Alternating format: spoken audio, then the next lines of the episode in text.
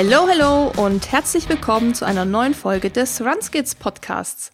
Mein Name ist Susi und heute werfen wir einen Blick auf ein Thema, das in den letzten Jahren immer mehr an Bedeutung gewonnen hat. Und zwar geht es um die vegane Ernährung. Der Begriff vegan bezieht sich übrigens auf eine Lebensweise, bei der jegliche Nutzung von Tierprodukten vermieden wird. Veganismus geht dabei auch oft über die Ernährung hinaus und erstreckt sich auf verschiedene Aspekte des täglichen Lebens, einschließlich Kleidung, Kosmetik und zum Beispiel auch Haushaltsprodukten. Wir möchten uns in dieser Folge aber lediglich auf die vegane Ernährung in Kombination mit dem Laufen konzentrieren. Aber was heißt eigentlich vegane Ernährung? Die vegane Ernährung basiert ausschließlich auf pflanzlichen Lebensmitteln und schließt sämtliche tierische Produkte wie Fleisch, Fisch, Geflügel, Milch, Eier und auch Honig aus. Stattdessen werden pflanzliche Nahrungsmittel wie Obst, Gemüse, Hülsenfrüchte, Nüsse, Samen und Getreide bevorzugt. Menschen entscheiden sich aus verschiedenen Gründen für eine vegane Lebensweise. Dies kann ethische Überzeugungen beinhalten, die darauf abzielen, das Leid von Tieren zu minimieren, aber auch Umweltgründe oder gesundheitliche Vorteile spielen eine Rolle. Rund um die Kombination Laufen und vegane Ernährung gibt es allerdings noch zahlreiche Mythen und Vorurteile, die wir heute genauer unter die Lupe nehmen möchten. Und genau deshalb freue ich mich besonders, dass wir zwei Experten zu Gast haben, die uns dabei helfen werden, diese Mythen zu analysieren. Freut euch auf Katrin und Daniel vom Bewegt Podcast. Die beiden sind seit mittlerweile 13 Jahren vegan und sind außerdem leidenschaftliche Läufer. Mit ihrer langjährigen Erfahrung als Läufer und ihrer Expertise in der veganen Ernährung haben sie bereits tausenden Menschen geholfen, den Weg in die vegane Lebensweise zu finden. Und gemeinsam werden wir uns heute die verschiedensten Mythen mal genauer ansehen und darunter sind natürlich diese Klassiker wie ist es möglich, sich vegan zu ernähren und dennoch alle nötigen Nährstoffe für eine optimale sportliche Leistung zu erhalten? Oder auch kann vegane Ernährung vielleicht sogar förderlich für die Regeneration sein? Und wie sieht es mit den Klischees aus, dass vegane Ernährung zu Mangelerscheinungen führen kann oder dass vegan lebende Sportler eigentlich kaum noch was essen können? All das werden wir gemeinsam besprechen und hoffentlich werden sich dadurch auch die einen oder anderen Bedenken von euch auflösen. Die Folge ist übrigens nicht nur interessant für alle, die mit dem Gedanken spielen, sich vegan zu ernähren, sondern gibt auch allen anderen ein paar Denkanstöße mit. Und deshalb gebe ich jetzt ab ins Gespräch mit Katrin, Daniel und mir und wünsche euch ganz viel Spaß beim Hören der Folge. Ja, hallo und herzlich willkommen im Runskits Podcast. Heute sitzen virtuell vor mir zwei Leute und zwar Katrin und Daniel von Bewegt. Herzlich willkommen. Ja, vielen Dank für die Einladung, Susi. Schön, dass wir hier bei dir sein dürfen. Ja, danke schön. Auch von mir. Wir freuen uns sehr. Und vor allem ist mir auch aufgefallen, dass wir uns mal wieder in Anführungszeichen sehen. Ja. Im Sinne von, also uns in die Augen schauen, auch wenn das nur über den Bildschirm ist, weil das letzte Mal, wo wir uns ja live gesehen haben, ist so ein paar Jahre her, meine ich. Ja, es war, glaube ich, 2017. Da habt ihr noch in München gewohnt. ja, das ist verrückt. Das ist jetzt schon sechs Jahre. Ja, Wow, wow. Ja. Ich meine ja, auch, das da war das einzige Mal, ja, wo wir uns gesehen auch. haben bisher, oder? Ja. Live. Das war das einzige Mal, da wart ihr in München, bei uns noch in München-Perlach war das noch. Ja, also ich glaube. Mhm. Unsere erste Wohnung, als wir damals in den Süden gezogen sind. Also ihr wart noch, ja, bei unserer Einstiegsphase im Süden sozusagen mit dabei. Ja, und ihr wart bei unserer Einstiegsphase mit dem Podcasten dabei. Ihr wart ja bestimmt so in den ersten 100, oder? Ja, wir, ich glaube, im, eben, wir haben die Aufzeichnung oder das Interview damals im April 2017 gemacht und wir haben im März 2016 mit dem Podcasten angefangen. Also war wahrscheinlich eher so Folge paar 50, 60 ja? oder so. Mhm. Ja, ich glaube, irgendwie sowas war das auch, 52 ja. oder so. Ja. Ja, mega. Und ich fand es damals schon so voll die Ehre, so, oh, die haben uns angeschrieben und kommen sogar zu uns nach Hause und ja, war, war ja voll nett und ihr wart damals ja schon richtig professionell mit eurem Equipment und ich war wow und ähm, ja, also da, ihr seid ja schon für mich irgendwie so Podcast-Urgesteine, finde oh, ich. Also, ist das gut oder schlecht? Ich weiß es nicht. Nee, ich Aber ihr seid doch auch schon ewig dabei beim Podcasten. Ihr macht das auch schon richtig lange. Ja, ich glaube, wir haben 2018 angefangen, aber damals eher so, wir machen das, wir fangen es mal an, wir gucken mal, wie es uns taugt, ob das uns überhaupt taugt, ob das was für uns ist und haben dann auch geschaut, ob wir das überhaupt so durchziehen können, weil ich meine, ihr wisst ja, wie das ist. da immer so abzuliefern und, und Content zu produzieren, ist jetzt auch nicht so ohne. Und wir haben das anfangs eher so sporadisch gemacht. Also immer, wenn wir Zeit und Lust hatten, das war so ohne Druck. Und ja, dann irgendwann hat sich's halt so ein bisschen verbessert, sag ich mal, dass wir auch gesagt haben, wir machen es regelmäßiger und wir müssen irgendwie einen Rhythmus finden mhm. und nicht immer so, ja, jetzt kommt mal drei Monate nichts, dann kommt mal wieder drei Folgen hintereinander. Und ja, aber stimmt, 2018 auch schon, ja. Ist auch ja, schon Jetzt Weile. sitzen wir hier äh, bei euch im Podcast zum ersten Mal und so schließt sich sozusagen der Kreis jetzt, ja. Ja, ich freue mich auch und sehr, dass ihr zugesagt habt, denn viele unserer Hörer und Hörerinnen kennen ja diese Reihe schon, zu der wir heute auch die Folge aufzeichnen. Und zwar haben wir so eine, ich nenne es mal Mythenreihe, das hat sich dann irgendwann so ergeben. Wir haben damit angefangen mit Marathonmythen, weil das einfach sehr gefragt war, dieses Thema, und haben gemerkt, hey, da gibt's ja noch viel mehr. Und es gibt zu einem Thema, glaube ich, wirklich extrem viele Mythen. Und das ist das Thema vegan. Und das ist ja auch euer Thema. Und jetzt haben wir hier voll viel gequatscht, seit wann wir uns kennen, wann wir uns gesehen haben und so weiter. Aber stellt euch doch noch mal allen vor, die euch noch nicht kennen und eben noch nicht seit 2016 den Podcast hören, wer ihr seid und was ihr macht. So, Katrin guckt mich an, das heißt dann, das ist immer mein Stichwort. Ich, ich lege jetzt los. Also, Daniel und Katrin sind wir. Wir machen seit äh, 2011 den Bewegt Blog, also bewegt mit einem V geschrieben, so ein bisschen als Wortspiel. Es geht bei uns um Bewegung, ums Laufen, aber eben auch um die vegane Ernährung äh, und generell um Veränderungen, positive Veränderungen im Leben. Also wir wollen uns gar nicht so nur auf diese Themen festnageln, obwohl das schon so unsere Kernthemen sind. Aber das machen wir. Wir laufen eben beide leidenschaftlich schon sehr, sehr lange und sind 2010 über so ein ja, so ein 30-Tages-Selbstexperiment, wie man das halt so macht, ne, zur vegetarischen und dann sehr schnell auch veganen Ernährung gekommen. Und diese, ja, das hat, hat uns einfach so ein tolles Lebensgefühl gegeben damals. Diese Kombination auch aus Laufen, der veganen Lebensweise und wir dachten damals, hey, wir müssen irgendwie anderen davon erzählen, wir müssen Leuten vielleicht auch helfen, die selbst so Interesse an diesen Themen haben. Und da haben wir damals einfach unseren Blog gegründet und da ist inzwischen ganz viel draus geworden. Eine große Community gibt es. Es gibt einen Podcast, haben wir eben schon drüber gesprochen. Wir bieten Laufwochenenden, vegane Laufwochenenden an und haben so ein ganzes Potpourri an Angeboten. Und ja, das ist so ein bisschen unsere Mission einfach für dieses, für diesen veganen aktiven, sportlichen äh, Lebensstil einzustehen, andere so ein bisschen auch zu inspirieren und anzustecken und vielleicht auch ein paar Berührungsängste abzubauen, was gerade die vegane Ernährung äh, oder Lebensweise betrifft. Deswegen ist es natürlich top, dass wir heute die Möglichkeit haben, über so ein paar dieser Mythen zu sprechen auch. Ja, ich glaube, ich kann da gar nicht mehr so viel hinzufügen. Es war eigentlich genauso das. Also wir sind damals zur veganen äh, Lebensweise gekommen, halt schon einige Jahre davor gelaufen. Und obwohl ich Ernährungswissenschaften studiert habe und ja auch ein gewisses Wissen hatte, hatten wir auch damals, ich will nicht sagen Angst, aber doch so ein bisschen Respekt davor, ob das denn wirklich funktioniert, ob das auch weiterhin funktioniert, Marathon zu laufen. Wir standen auch gerade damals so vor dem Punkt, wir wollen uns für den Boston Marathon qualifizieren, wir wollen unsere ersten Ultramarathons laufen und da wollten wir natürlich weiterhin gesund sein. Und nachdem wir dann gemerkt haben, das funktioniert super, haben wir gedacht, ja, wir müssen anderen Leuten davon erzählen. Ja, und das ist euch auf jeden Fall sehr gelungen. Also wenn man auch mal im Suchfeld von Google vegan oder laufen und vegan eingibt, dann ploppt ihr auf jeden Fall immer auf. Also man stößt auf jeden Fall auf eure Angebote. Und ich möchte noch ergänzen zu Podcast-Blog Laufwochenende die Bewegt-Shirts. Ja. Denn die Bewegt-Lauf-T-Shirts, die sieht man nämlich auch überall. Letztens erst wieder gesehen beim glaube, es war der Hamburg-Marathon. Da habe ich dann einen überholt, wo ich dachte, ah, Bewegt-T-Shirt. Also ähm, ist ungefähr auf der gleichen Stufe wie Sportcheck Stadtlauf-Shirt, muss ich sagen. Das Sieht man immer und überall.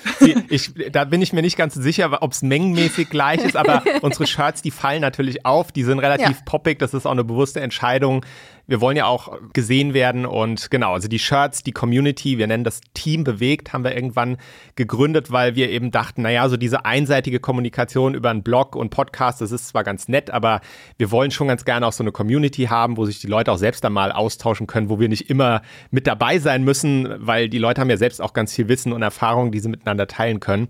Und ähm, ja, da war einfach so ein bisschen die Idee, wir machen jetzt auch Laufshirts mit dieser veganen Message, wo dann auch unsere URL draufsteht und es hat sich super toll entwickelt. Ganz viele Menschen, wir sind natürlich auch super happy, dass Leute einfach in unseren Shirts für unser Team für diese Sache dann rausgehen und auch so ein bisschen Werbung machen. Und ja, es kriegen wir immer wieder zurückgemeldet, dass, ähm, dass die Shirts schon auffallen, dass man die überall sieht. Und wir sind immer noch ganz kribbelig, wenn wir irgendwo sind und dann plötzlich sehen, ey, da ist jemand mit einem Vegan-Shirt. Da gehen wir auch sofort immer hin ja. und sprechen die Leute an und so ergeben sich halt auch toll Gespräche. Man ist direkt irgendwie, das Eis ist gebrochen. Das ist schon sehr cool, ja. Aber das finde ich eben auch cool, gerade wenn man in eurer Community ist und ist dann vielleicht irgendwo auch zum ersten Mal oder macht das erste Mal so ein Laufevent und dann sieht man so ein Shirt, dann ist das ja gleich so, hey, Team bewegt und dann kommt man ja direkt ins Gespräch. Also ist ja auch ein guter Eisbrecher, mhm. wie ich finde. Und ich sehe es ja auch und man denkt so, ach, da wieder ein Bewegt-Shirt, da das Sportcheck-Shirt, da, also man kriegt das dann schon verbunden. Also T-Shirts auf jeden Fall Daumen hoch. Ähm, sehr, sehr gute, sehr gute Werbung auch natürlich für eure Community und eure Plattformen. Ja. Und ja, ich würde sagen, wenn ihr ready seid, würden wir auch direkt mal mit den Mythen, die wir jetzt schon so ein paar Mal angesprochen haben, anfangen. Wir wollen ja vor allem um das, über das Thema Laufen und vegane Ernährung sprechen, weil davon gibt es auch noch jede Menge Mythen. Kriegt ihr wahrscheinlich täglich noch mit, auch in eurer Community, vielleicht auch in der Facebook-Gruppe, auch wenn Leute neu dazukommen. Ich habe die Mythen mal in zwei Kategorien eingeteilt. Zuerst nehmen wir uns mal so ein paar allgemeine Mythen vor. Also das kann jetzt auch jeder, der vielleicht nicht so läuft. Wir haben ja auch ein paar Radfahrer oder Triathleten dabei, die nicht nur laufen. Vielleicht ist das für die auch interessant. Dann gibt es eine zweite Kategorie. Da gehen wir dann mal auf die spezifischen Mythen ein, die vor allem dann eben uns Läufer und Läuferinnen wahrscheinlich sehr interessieren werden. Und ich sage, würde ja. sagen, wir fangen auch direkt mal an, wenn ihr fertig seid Sehr oder gerne. ready seid. Und zwar mit den allgemeinen Mythen über vegane Ernährung. Und da gibt es einen Mythos, den kennt man vielleicht auch so, wenn man auf einer Familienfeier ist und auch mit Leuten zusammensitzt, die da nicht so viele Berührungspunkte haben, die dann sagen erstmal, der Mensch ist doch von Natur aus ein Fleischfresser. Ja oder nein? Ja, da kann man ganz klar sagen, nein. Der Mensch ist weder von Natur aus ein Fleischfresser, noch ist er von Natur aus ein Pflanzenfresser. Denn wir Menschen sind eigentlich ähm, Allesesser. Also wir sind, äh, wir sind Omnivore und wir können auch sowohl von unserem Magen-Darm-Trakt als auch von allem, allem anderen, können wir einfach beides vertragen. Und in der Regel, die allermeisten Menschen auf der Welt äh, essen ja sowohl tierische als auch pflanzliche Lebensmittel. Wobei, wenn man sich so ein bisschen die Kulturen anschaut, sieht man, dass da ja auch eine, eine unterschiedliche Gewichtung ist. Wir wissen von, ähm, ich sag mal so, Eskimo-Völkern, die sich sehr, sehr tier, tierisch ernähren, wo einfach ganz viel Fisch und auch sehr fetter Fisch und so gut wie gar keine Pflanzen gegessen werden. Wir wissen aber auch von Völkern, wo vorwiegend pflanzliche Lebensmittel verzehrt werden und vielleicht nur mal so ein ganz bisschen Milch oder Fleisch, wenn es irgendwie anfällt. Und ähm, das heißt, wir können wirklich ähm, beides vertragen. Genau, also das ist auch äh, so dieses Thema Fleischfresser, also was ein schönes Bild ist, wenn du mal wirklich dir im Tierreich anschaust, die richtigen Fleischfresser, von denen wir wissen, dass sie Fleischfresser sind, also so Raubtiere, Löwen und so weiter, äh, würde jeder Mensch eigentlich dann direkt erkennen, dass das nicht die Art ist, wie wir unterwegs sind. Also wir können, wir, wir reißen kein rohes Fleisch oder sowas. Wir können das auch in der Regel gar nicht gut verdauen. Äh, deswegen kochen wir auch die Sachen. Also wir sind so ein bisschen auch, mussten kreativ werden, denke ich mal, in unserer Vergangenheit, um dann auch tierische Lebensmittel zu uns nehmen zu können. Wie Katrin schon sagt, ist, die Bandbreite ist groß. Es ist schon ein Fakt, würde ich sagen, dass es jetzt in der Welt wahrscheinlich keine Kulturen gibt, die sich ausschließlich rein vegan ernähren, so wie es jetzt heute ein Veganer in der zivilisierten Welt in Anführungszeichen oder bei uns äh, tun würde, der wirklich versucht, auf jegliche tierische Lebensmittel zu verzichten. Also es ist meistens ein kleiner tierischer Anteil dabei, weil es ja auch oft dann, äh, ja, die Ernährung ist ja in, in sagen wir gerade so bei Kulturvölkern eine ganz andere als in unserer zivilisierten Welt. Dort wird halt auch gegessen, was eben äh, zur Verfügung steht. Es wird, werden Tiere gehalten und so weiter. Und da macht es natürlich auch Sinn, aus, aus dem Vollen zu schöpfen, wenn man jetzt nicht in den Supermarkt gehen kann und wie wir alles auswählen kann. Das heißt aber nicht, dass wir nicht grundsätzlich auch rein pflanzlich uns ernähren könnten, weil dem Körper ist es erstmal völlig egal, woher die Nährstoffe kommen. Also ob die jetzt aus tierischen Lebensmitteln oder aus pflanzlichen Lebensmitteln kommen oder auch aus, aus Supplementen, ja, das ist dem egal. Der braucht die Nährstoffe und äh, wie wir die zu uns nehmen, ist, ist relativ egal. Und das zeigen ja auch, äh, ich denke inzwischen schon auch längerfristig äh, die vielen Menschen, die rein pflanzlich leben, dass es möglich ist. Ja, und deswegen würde ich sagen, kann man diesen Mythos, kann man sagen, der ist falsch. Der Mensch ist kein Fleischfresser, er ist ein Allesesser, der sich auch rein pflanzlich ernähren kann. Ich fand es auch gerade spannend, dass ihr die Kulturen angesprochen habt, weil das ist mir extrem aufgefallen, als ich gereist bin und ich war ja sowohl in Südamerika schon zweimal und auch für längere Zeit. Und ich war auch noch mal für so einen Urlaubstrip in Thailand. Und da ist mir das extrem aufgefallen, dass Thailand so für mich als Vegetarier, also jemand, der seit ich, seit ich zwölf bin, esse ich ja kein Fleisch. Und auch für viele, die wissen ja nicht, dass man dann auch kein Fisch ist. Also viele denken ja, man isst dann vielleicht noch Fisch, aber das ist bei mir auch dann schon weggefallen. Und da war Thailand für mich extrem, äh, wie kann man sagen, ja, einfach wie ein Paradies, weil ja. es gab von Grund auf einfach vegetarische Sachen und, wenn man das jetzt noch weiterspinnt, weil es ja heute um vegane Ernährung geht, auch vegane hm. Gerichte einfach. Und auch im Supermarkt gab es eine riesige Abteilung mit Sojamilch, Sojaprodukten und daneben war so eine ganz kleine Ecke mit Milchprodukten. Und das war damals noch, ich meine, das war 2014, meine ich, wo wir da waren, war das in Deutschland noch genau umgekehrt. Da war halt das Regal komplett voller Kuhmilch oder sagen wir mal tierischen Milchprodukten und eine ganz, ganz kleine Ecke mit diesen pflanzlichen. Also es war genauso gespiegelt. Und zu dem Thema Südamerika zum Beispiel, da war das ganz schwer, weil da war wirklich Fleisch, Fleisch, Fleisch mhm. und Eier gab es dann mal noch. Also wenn man jetzt vegan unterwegs gewesen wäre, wirklich schwer, weil das auch eben in der Kultur überhaupt nicht verankert war. Also die konnten natürlich schon mit vegetarisch ganz wenig anfangen. Die haben gesagt, ja, aber ihr könnt doch dann noch Hühnchen essen. Wir so, ja, nee, also nichts, was mal gelebt hat, was Augen hatte. Aha, okay. Also die waren jetzt auch nicht komplett dagegen, aber die fanden es einfach so, okay, krass. Aber die finden auch krass, dass wir Hunde in der Wohnung halten. Also ja. das war so. Also eben ganz andere Richtlinien. Und ich muss sagen, so Thailand war für mich dann so ein Paradies. Ich dachte so, wow, hier gibt es ja voll viel so Kokosmilch und Sojamilch und das ist ja alles irgendwie voll cool so. Also ja. Das also ist, ja. ist im Prinzip, wie ich, wie ich eben versucht habe äh, zu sagen, aber ich glaube, ich bin so ein bisschen ins, ins äh, Abschweifen gekommen. Aber es kommt halt immer drauf an, was dort, wo eben eine Kultur angesiedelt ist, auch zur Verfügung steht an Lebensmitteln. Ja, und wenn du jetzt, äh, Katrin hat vorhin, also ich glaube, sie wollen ja Inuit genannt werden. Ne? Also ja. ich will jetzt nicht, äh, kenne ich mich nicht gut genug aus, aber die, äh, man, da wächst ja nicht viel, da kannst du ja nicht viel Pflanzen anbauen, wenn du irgendwie in einem, in einem arktischen Bereich bist. Natürlich da ernährst du dich aus dem Meer, aus den Tieren, die dort leben. Auf der anderen Seite, wenn du jetzt in einem tropischen Bereich angesiedelt bist, wo einfach die Flora auch wächst, wo du ganz viele Früchte und so hast, dann wird die Ernährung eher in Richtung pflanzlich vielleicht verlagert sein, weil man braucht nicht so viel quasi noch zusätzlich an, an vielleicht tierischen Lebensmitteln.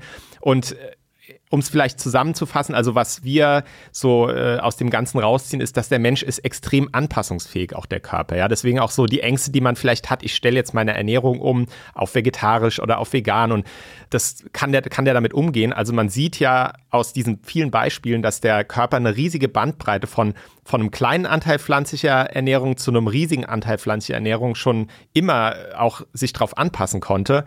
So, das ist im Prinzip so dass das Fazit, was ich ziehen würde. Wir sind sehr anpassungsfähig, was die Ernährung betrifft. Der Körper kann mit verschiedensten Arten von Zusammenstellungen umgehen. Ja, das ist doch ein perfektes Schlusswort, perfekter Schlusssatz für diesen Mythos. Und da können wir auch direkt zum nächsten übergehen. Das, da kann ich vielleicht eine kleine Mini-Anekdote erzählen, denn meine Freundin Melanie, ich weiß keine Ahnung, ob sie diesen Podcast hört, aber falls, dann hi.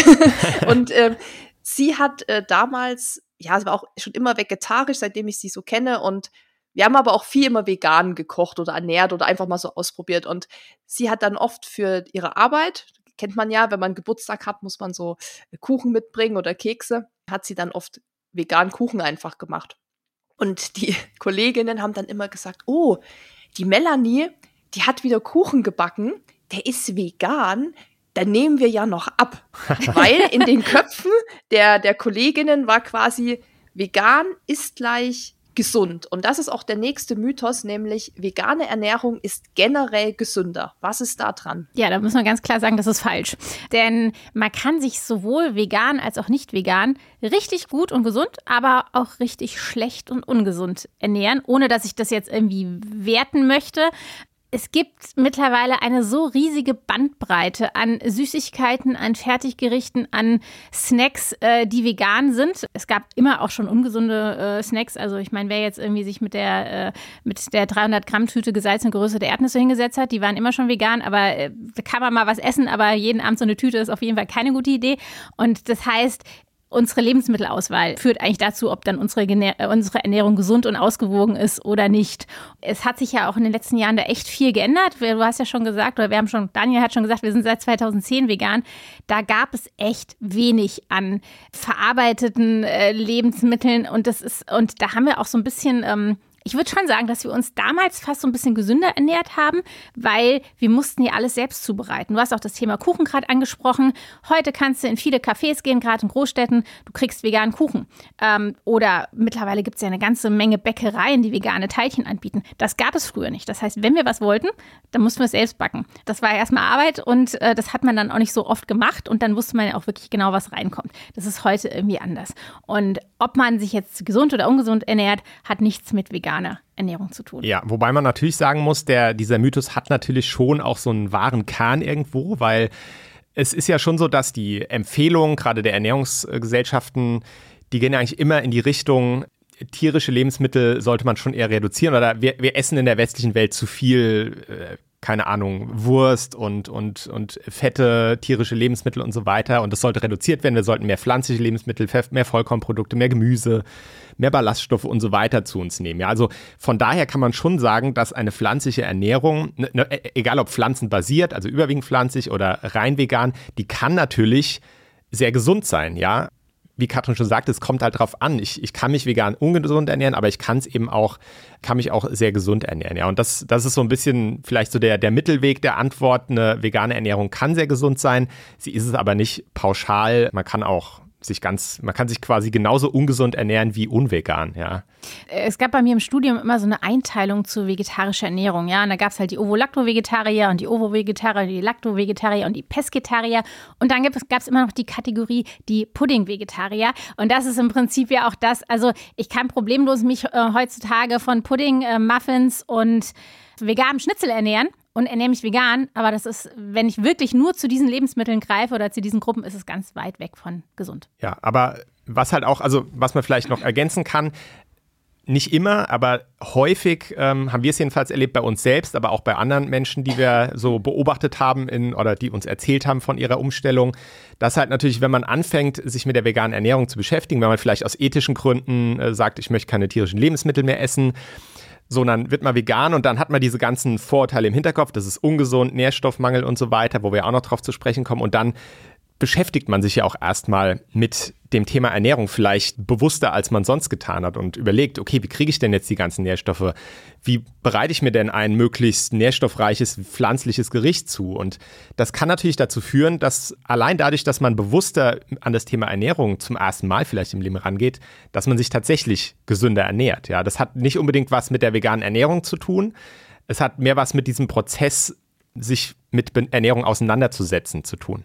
Von daher kann man sagen, so ein bisschen was ist vielleicht dran, aber es liegt eher nicht an der pflanzlichen Ernährung. Man kann sich auch mit einer omnivoren Ernährung im geringen tierischen Anteil ähm, kann man sich auch gesund ernähren. Und es, was auch immer mal wieder so äh, auftaucht, dieses Vegan ist die gesündeste Ernährung der Welt. Wenn du alle tierische Lebensmittel weglässt, ist es am gesündesten. Dafür gibt es unseres Wissens keine, keine wissenschaftlichen Belege. Also es gibt keinen Beleg, der sagt, dass wenn ich einen kleinen Anteil tierischer Produkte irgendwie drin habe, dass es irgendwie ungesünder wäre oder so.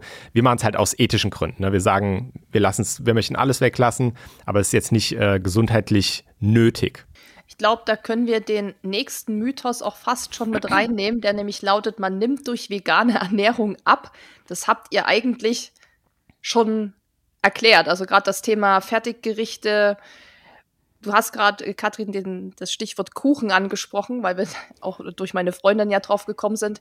Ich habe letztens auch so eine Fertigmischungspackung da von, weiß ich nicht, Dr. Oetker. Also mittlerweile sind ja auch die großen Brands, sag ich mal, auf diesen Zug auch aufgesprungen und gemerkt, das ist halt jetzt irgendwie vielleicht auch ein Trend, vielleicht eben auch eine Entwicklung dahin, also wie, wie auch immer man das jetzt sieht, aber das sind auch so Schokomuffins und da müssen, müssen eben auch 100 Gramm Zucker rein und dann noch Öl und dies und das und da ist eben dieser Mythos, man nimmt jetzt durch diese Muffins ab, würde ich sagen, auch eher nicht so. Also von daher, ich weiß nicht, vielleicht, ihr könnt das gerne noch ergänzen, wenn ihr denkt, man nimmt durch vegane Ernährung ab. Was sagt ihr? Es gibt da wirklich vielleicht so einen Punkt, der da mit reinspielt. Und zwar haben äh, pflanzliche Lebensmittel haben in der Regel eine geringere Kaloriendichte. Das heißt, der Magen ähm, fühlt sich ja auch einfach durch Ernährung. Und wenn ich voluminöse Lebensmittel mit einer geringeren Kaloriendichte habe, was pflanzliche Lebensmittel in der Regel sind, dann fühle ich mich satt, aber habe vielleicht gar nicht so viel Kalorien zu mir genommen. Aber auch das kommt natürlich eben drauf an. Also ob ich jetzt den Muffin ähm, esse, wo Eier und Milch drin ist, äh, sind, oder den Muffin esse, der halt äh, mit Apfelmus gebunden ist und die Hafermilch verwendet, das ist völlig, das ist am Ende wirklich ähm, egal. Ja, also es kommt dann wirklich einfach darauf an, was ich, welche Lebensmittelauswahl ich bevorzuge und was ich so tagtäglich esse. Ja, aber es, also man kann schon sagen, also es ist schon was, was worauf wir auch immer mal stoßen. Wir haben zum Beispiel auch einen Beitrag auf unserem Blog irgendwann mal veröffentlicht, vegan Gewicht zunehmen. Also Tipps für Leute, die Schwierigkeiten haben, ihr Gewicht zu halten, weil es kann schon sein, ich habe eben gesagt, viele Menschen gehen vielleicht auch bewusster an die Ernährung und wenn das Leute sind, die auch sich gesund ernähren möchten und dann plötzlich auf eine gesunde pflanzliche Ernährung umsteigen, eben mit einer durchschnittlich vielleicht geringeren Kaloriendichte, viel Gemüse, Hülsenfrüchte, Vollkorngetreide, dann kann es sein, dass sie plötzlich, ohne es vielleicht zu merken, weniger Kalorien zu sich nehmen, obwohl sie vielleicht gleich satt sind. Und das kann natürlich auch unerwünscht sein. Ja, wenn ich sowieso schon vielleicht an der unteren Grenze bin, was das Gewicht betrifft oder eben eine Tendenz dazu habe. Bei uns ist, kommt auch nochmal dazu, dass es viele Menschen sind, die auch sportlich aktiv sind die vielleicht sogar Leistungssport betreiben, Marathons, Ultramarathons und wenn ich dann noch mich vegan ernähre, weil ich noch gesünder sein will und dann plötzlich ich merke, dass ich zu wenig Energie zu mir nehme, kann es natürlich zu einem Problem werden. Also da ist schon ein bisschen was dran. Das, das kommt aber ganz darauf an, wie gesagt, wie ich mich ernähre. Wenn man Probleme damit hat, dann sollte man eben darauf achten, auch energiedichte pflanzliche Lebensmittel, die es ja auch gibt, äh, zu sich zu nehmen. Also Nüsse, Nussmuse. Ne? Wir machen morgens immer auf unser Porridge zum Beispiel ähm, Haselnussmus drauf. Oder dass man eben nach dem Training vielleicht einen Smoothie sich macht direkt, äh, wo man eben einige Kalorien, Protein vielleicht auch reinpacken kann, um dann eben viele Kalorien zu sich zu nehmen, ohne dass man jetzt, äh, dass der Körper, Magen ganz schnell voll ist oder so. Also da gibt es gewisse Tricks. Ist ein bisschen was dran an dem, an dem Mythos, aber es ist eben auch wieder nicht so pauschal, weil, wie gesagt, man kann auch sehr kalorienreich sich vegan ernähren und dann wird man sicherlich eher nicht abnehmen. Vielleicht sogar zunehmen ja, mit Susis Schokomuffins dann sozusagen würde man eher zunehmen, aber auch, okay, hier Mythos eher so ein bisschen, es kommt drauf an, man muss eben auch ein bisschen betrachten, was man da zu sich nimmt. Okay, das war sehr ausführlich. Ich glaube, da habt ihr das gut erklärt. Sowohl das Thema, ist es gesünder, ja oder nein, oder man nimmt ab, ja oder nein. Kommen wir zu einem Mythos, den ich auch immer ganz oft höre, und zwar vegane Ernährung ist teuer. Auch da muss man ja sagen, es kommt drauf an. Es zieht sich jetzt so ein bisschen durch. Also die Grundlebensmittel, die pflanzlichen, sind in der Regel eher äh, so im niedrigpreisigen Segment angeordnet. Also ich sag mal, die äh, Basis-Kohlenhydratquellen wie Kartoffeln, Nudeln, Reis sind ja alles Sachen, die jetzt nicht wahnsinnig teuer sind. Gemüse, wenn man da sich auch vielleicht so ein bisschen auf die regionale und saisonale Auswahl äh, beschränkt, sind in der Regel ja dann Sachen, die dann günstig sind oder auch Hülsenfrüchte ähm, sind äh, eher günstige Lebensmittel. Wenn man natürlich äh, schaut, dass ich alles eins zu eins ersetze und dann anstatt dem, dem Hackfleisch das vegane Hackfleisch kaufe, ja, das ist definitiv äh, teurer und wenn man eben viele, viele verarbeitete Lebensmittel äh, konsumiert, dann ist es auch teuer.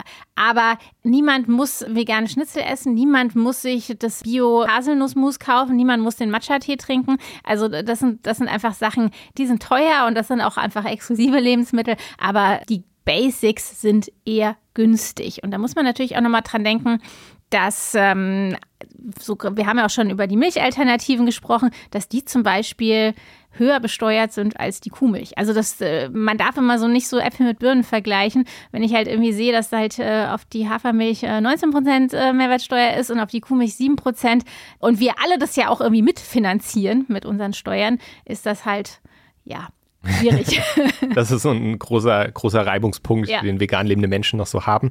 Dass es eben nicht als Grundnahrungsmittel auch, was es ja für uns ist, in gewisser Weise anerkannt wird äh, steuerlich. Aber also grundsätzlich muss man halt bei diesem Thema so ein bisschen aufpassen, dass man nicht Äpfel mit Birnen vergleicht. Also dass ich jetzt nicht sage, wenn ich jetzt natürlich als Omnivore, wenn ich noch alles esse, halt immer mir Fertiglebensmittel, so äh, Mikrowellengerichte oder Tiefkühlpizza oder sowas kaufe und dann umstelle auf vegan und dann mir das gleiche in vegan kaufe, dann kann es natürlich sein, wird es wahrscheinlich teurer sein, weil das, der Markt wächst zwar von diesen Sachen, aber die Nachfrage ist natürlich noch geringer und deswegen sind die Sachen in der Regel auch deutlich teurer. Also gerade wenn ich auch an, an Joghurt oder sowas denke, das ist, mhm. bezahlt so ein Vielfaches eigentlich von dem billigen oder dem No-Name oder Eigenmarkenprodukt, was eben tierische Inhaltsstoffe hat. Aber ja, das ist halt, es ist halt auch so ein bisschen ähm, das Thema, wie viel einem das die Ernährung wert ist auch. Ja, man muss vielleicht auch die die Prioritäten dann ein bisschen verschieben. Und ich weiß, es gibt Menschen, die haben sehr wenig Geld und müssen da haushalten. Aber Katrin hat schon gesagt, also wenn man einfache Grundlebensmittel verwendet, Vollkorngetreide, also Pasta, Reis, Hülsenfrüchte kann man auch als, als Trockenware kaufen. Da ist es mega günstig, wirklich. Also so ein 5 Kilo Linsen oder sowas. Da hat man, ich glaube, so ein Preis zu Kalorien- und Protein-Ratio, das hast du bei fast keinem anderen Lebensmittel, dann kann man auch sehr günstig sich auch sehr gesund vegan ernähren, ja. Also deswegen wieder so eine Antwort halbe halbe. Es kommt drauf an. Ja, ja es kommt drauf an. Ich glaube vor allem das Thema mit den Fertiggerichten oder die Entwicklung, die das jetzt ja auch so ein bisschen, äh, die jetzt so stattgefunden hat von es gibt so gar nichts. Also Beispiel meine Mitbewohnerin damals, die war die erste Person, die ich kannte, die Sojamilch konsumiert hat. Und das gab es nur im Bioladen. So. Mhm. mhm. Und ich glaube, das war damals eben wirklich, wirklich teuer im Vergleich zu ja. dem, was man natürlich sonst gekauft hat.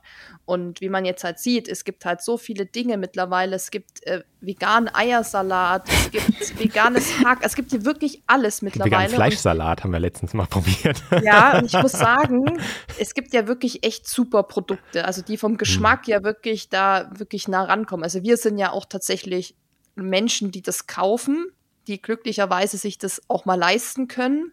Und ich finde aber, dass es eben für den Einstieg oft ja eine extreme Erleichterung ist für Leute, die sagen, okay, ich weiß gar nicht, wie ich anfangen soll. Naja, jetzt nehme ich mal das vegane Hack oder hm. ich nehme mal die veganen Würstchen. Und ich kenne ja viele Leute, die auch noch Fleisch essen, die das trotzdem auch kaufen, weil sie sagen, naja, das schmeckt ja genauso.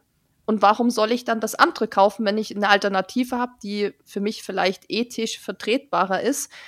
Die aber ja genauso schmeckt. Und da ist es dann vielleicht schon so, dass es erstmal wirkt wie, uh, es ist halt eben teuer. Ihr habt es ja schon angesprochen, hm. auch das Thema Milch oder Joghurt ist halt wirklich auch immer noch so, wo ich mir auch denke, boah, krass, echt irgendwie ein Euro teurer oder ein Euro 20, 30 teurer als das ähm, ja, tierische Produkt. Aber für einen Einstieg ist es eben super. Und dann ist es natürlich so, dann wirkt es, glaube ich, erstmal teuer, wenn man eben dann diesen Fleischsalat kauft und die Würstchen und sowas. Ja, aber ich finde wirklich, also wenn man sich halt mal, also klar, es, auch das kann nicht jeder bezahlen, aber wenn man sich halt einmal die Woche so ein äh, veganes Schnitzel kauft ähm, oder halt fürs äh, Sonntagsfrühstück ein Fleischsalat, dann ist es ja auch so auf die Woche gesehen, ist es ja äh, eher wenig. Und ich finde, gerade bei Milchalternativen hat sich ja enorm viel getan. Jeder Discounter hat ja eine ganze Bandbreite und man zahlt ja für Hafer, Sojamilch bei den Discountern im Moment auch 99 Cent oder es war zwischenzeitlich, waren sie mal ein bisschen teurer auf 1,19 und jetzt sind sie auch wieder runtergegangen. Die sind dann häufig in Bio-Qualität und man darf halt auch hier wieder Äpfel mit Birnen nicht vergleichen. Wenn ich halt die günstige Haarmilch in Nicht-Bio kaufe, die halt vielleicht ein bisschen günstiger ist, das ist halt nicht das Gleiche, ja. Mhm. Also, also auch gerade das Thema Bio spielt halt auch nochmal äh, eine Rolle. Also ich kann auch sagen, beispielsweise in unserem Bioladen, den wir hier haben im Dorf, dachte ich auch erst so, puh, das ist alles natürlich mega teuer. Aber da gibt es eben auch mittlerweile Sojamilch für 99 Cent. Ja. Und das ist dann eben sogar noch günstiger, als wenn ich sie beim Edeka kaufe. Weil beim Edeka kosten die, glaube ich, alle über 1 Euro oder so.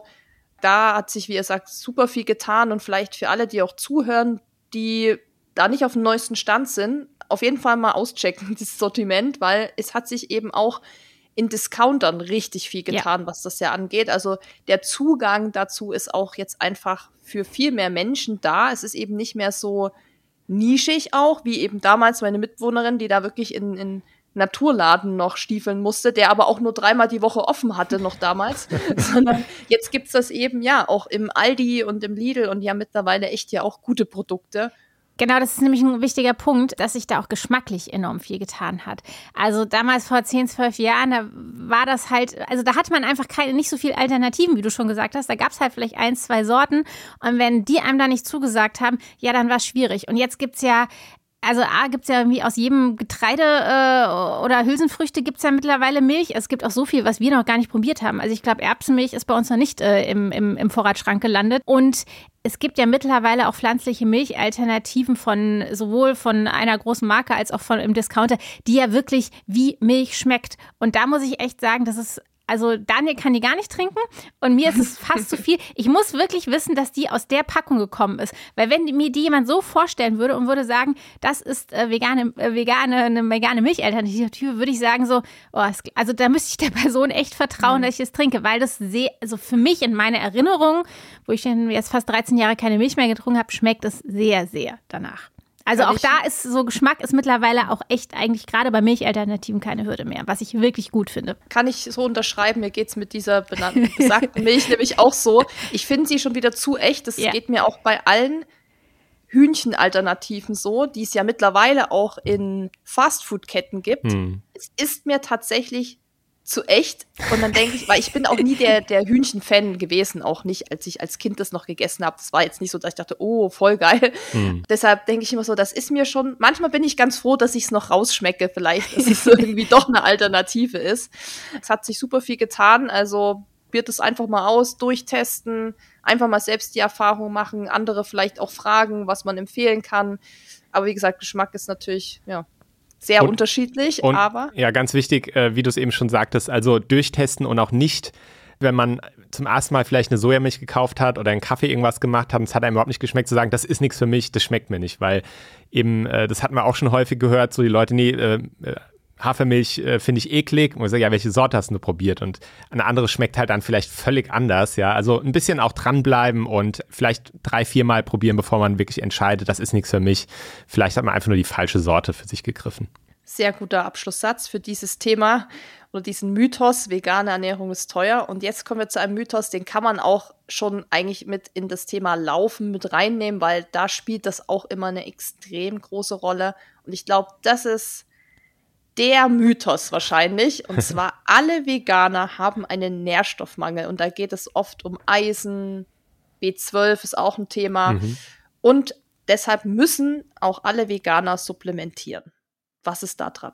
Also, äh, grundsätzlich äh, hast du ja schon so zwei Nährstoffe angesprochen. Also, pauschal zu sagen, wieder alle Veganer haben Nährstoffmangel, kann man so nicht stehen lassen. Also, wir haben rein anekdotisch schon alles gesehen. Also gerade jetzt wieder in der, in der Gruppe hat, hat eine, äh, eine bei uns in der Gruppe ein Gruppenmitglied geschrieben, sie lebt seit fünf Jahren vegan, hat jetzt gerade erst wieder ein Blutbild gemacht und sie supplementiert gar nichts, also auch nicht Vitamin B12, was wir nicht empfehlen würden, kommen wir gleich noch dazu. Und sie hätte aber Top-Werte. Ja, das heißt, das, äh, und ich habe auch schon von mehreren Menschen äh, mal eine, jemand kennengelernt, die schon seit Mitte der 90er vegan lebt und die sagte mir dann auch so, nee, ich, sie supplementiert auch kein B12, aber ihre Werte werden immer okay. Das heißt, auch da wieder der Körper, die sind, ist super individuell. Unser Bedarf ist individuell, wie der Körper mit Dingen auch umgehen kann, die er bekommt, ist individuell. Das heißt aber nicht, dass man jetzt so nach dem Motto, naja, wenn es bei anderen funktioniert, äh, muss ich mir ja gar keine Gedanken machen drum. Also man sollte schon, wenn man vegan lebt, sollte man sich schon mit dem Thema Nährstoffe und Nährstoffversorgung auseinandersetzen, weil es stimmt, man schränkt seine Ernährung in einer gewissen Weise ein. Man gewinnt zwar in der Regel auch viel dazu, weil man ganz viele neue Dinge vielleicht ausprobiert und in die Ernährung einbaut, aber eine gewisse Lebensmittelgruppe streicht man eben komplett. Und das ist natürlich eine Lebensmittelgruppe, wo auch gewisse Nährstoffe vielleicht überwiegen drin. Das heißt, man sollte sich damit auseinandersetzen. Das Thema Vitamin B12, das ist relativ gesichert, dass in pflanzlichen Lebensmitteln nicht in einer für den Körper eigentlich verwertbaren Form vorkommt. Deswegen sollte man das sicherheitshalber immer supplementieren, was auch überhaupt kein Problem ist. Und ich hatte es vorhin schon angesprochen, weil das auch häufig was ist, was die Leute im Hinterkopf haben, ja, da muss ich supplementieren. Dem Körper ist es wirklich egal, ob er Vitamin B12 aus einem Tropfen, aus einer Pille oder ob das irgendwo in einem Stück Fleisch oder sonst wo drin ist. Das ist ihm egal. Er, er kann das so oder so verwerten. Das macht es nicht schlechter, jetzt zu supplementieren. Und dann gibt es tatsächlich auch eine, einige andere Nährstoffe. Vielleicht noch zum ja. Thema Vitamin B12. Die Tiere bekommen das auch supplementiert. Also die Tiere bilden es nicht automatisch in ihrem Körper. Das wird denen ins Futter äh, zugeschüttet. Genau wie wir es halt über, genau wie Daniel schon gesagt hat, eine Tablette oder Tropfen supplementieren also würden. Die, die Nutztiere. Ja. Ne? Ja. Also wenn jetzt ein Tier in der Wildnis lebt, da äh, ist natürlich, also Vitamin B12 wird ja über Bakterien wird das gebildet. Äh, wenn sich das Wild ernährt irgendwie, dann kriegt es diese Bakterien und dann funktioniert diese Vitamin B12-Synthese. War wahrscheinlich bei unseren Vorfahren vielleicht irgendwann auch mal so, dass man dann ungewaschenes Obst oder so, also da, da sind wir jetzt auch keine Experten drin, deswegen wollen wir da jetzt nicht zu sehr ins Detail gehen, gibt es verschiedene Theorien zu, aber wir sollten es eben supplementieren. Und es gibt auch noch einige andere Nährstoffe, die potenziell kritisch sein können. Ja, du hast Eisen angesprochen, wobei Eisen natürlich eine Sache ist, die die ganze Weltbevölkerung betrifft, also ist ja einer der, ich glaube, der häufigste Nährstoffmangel überhaupt, egal ob man sich jetzt vegan oder nicht vegan ernährt. Es gibt noch ein paar andere äh, Nährstoffe. Man kann potenziell, also es gibt ganz wenige Sachen, wo man nicht, wenn man, wenn man darauf achtet, wenn man die Ernährung bewusst zusammenstellt, nicht auch das ausreichend decken könnte. Also wenn man, wenn man wirklich sich ausgewogen ernährt und die entsprechenden Lebensmittel verwendet, kann man pflanzlich alles abdecken. Wir sagen inzwischen, äh, weil es ja auch in, letzten, in den letzten Jahren ähm, da viele Entwicklungen gab, was gerade so Multinährstoffpräparate betrifft, die eben gezielt auch jetzt nicht so wie irgendwie, ich weiß nicht, was gibt so Zentrum, so, wo alles drin ist irgendwie, sondern was wirklich, wo man die Literatur geschaut hat ähm, und geguckt hat, was sind denn potenziell kritische Nährstoffe, die in veganen Lebensmitteln vielleicht seltener vorkommen und hat die dann entsprechend zusammengestellt in Multinährstoffe. Gibt es inzwischen verschiedenste Hersteller, die da Kombinationen anbieten. Und für uns ist es einfach eine Sache der Bequemlichkeit. Also ich glaube nicht, weil wir haben, ich glaube, acht, sieben, acht Jahre lang vegan gelebt und haben nur Vitamin B12 und Vitamin D supplementiert im Winterhalbjahr und hatten keinen Nährstoffmangel, also wir waren gesund.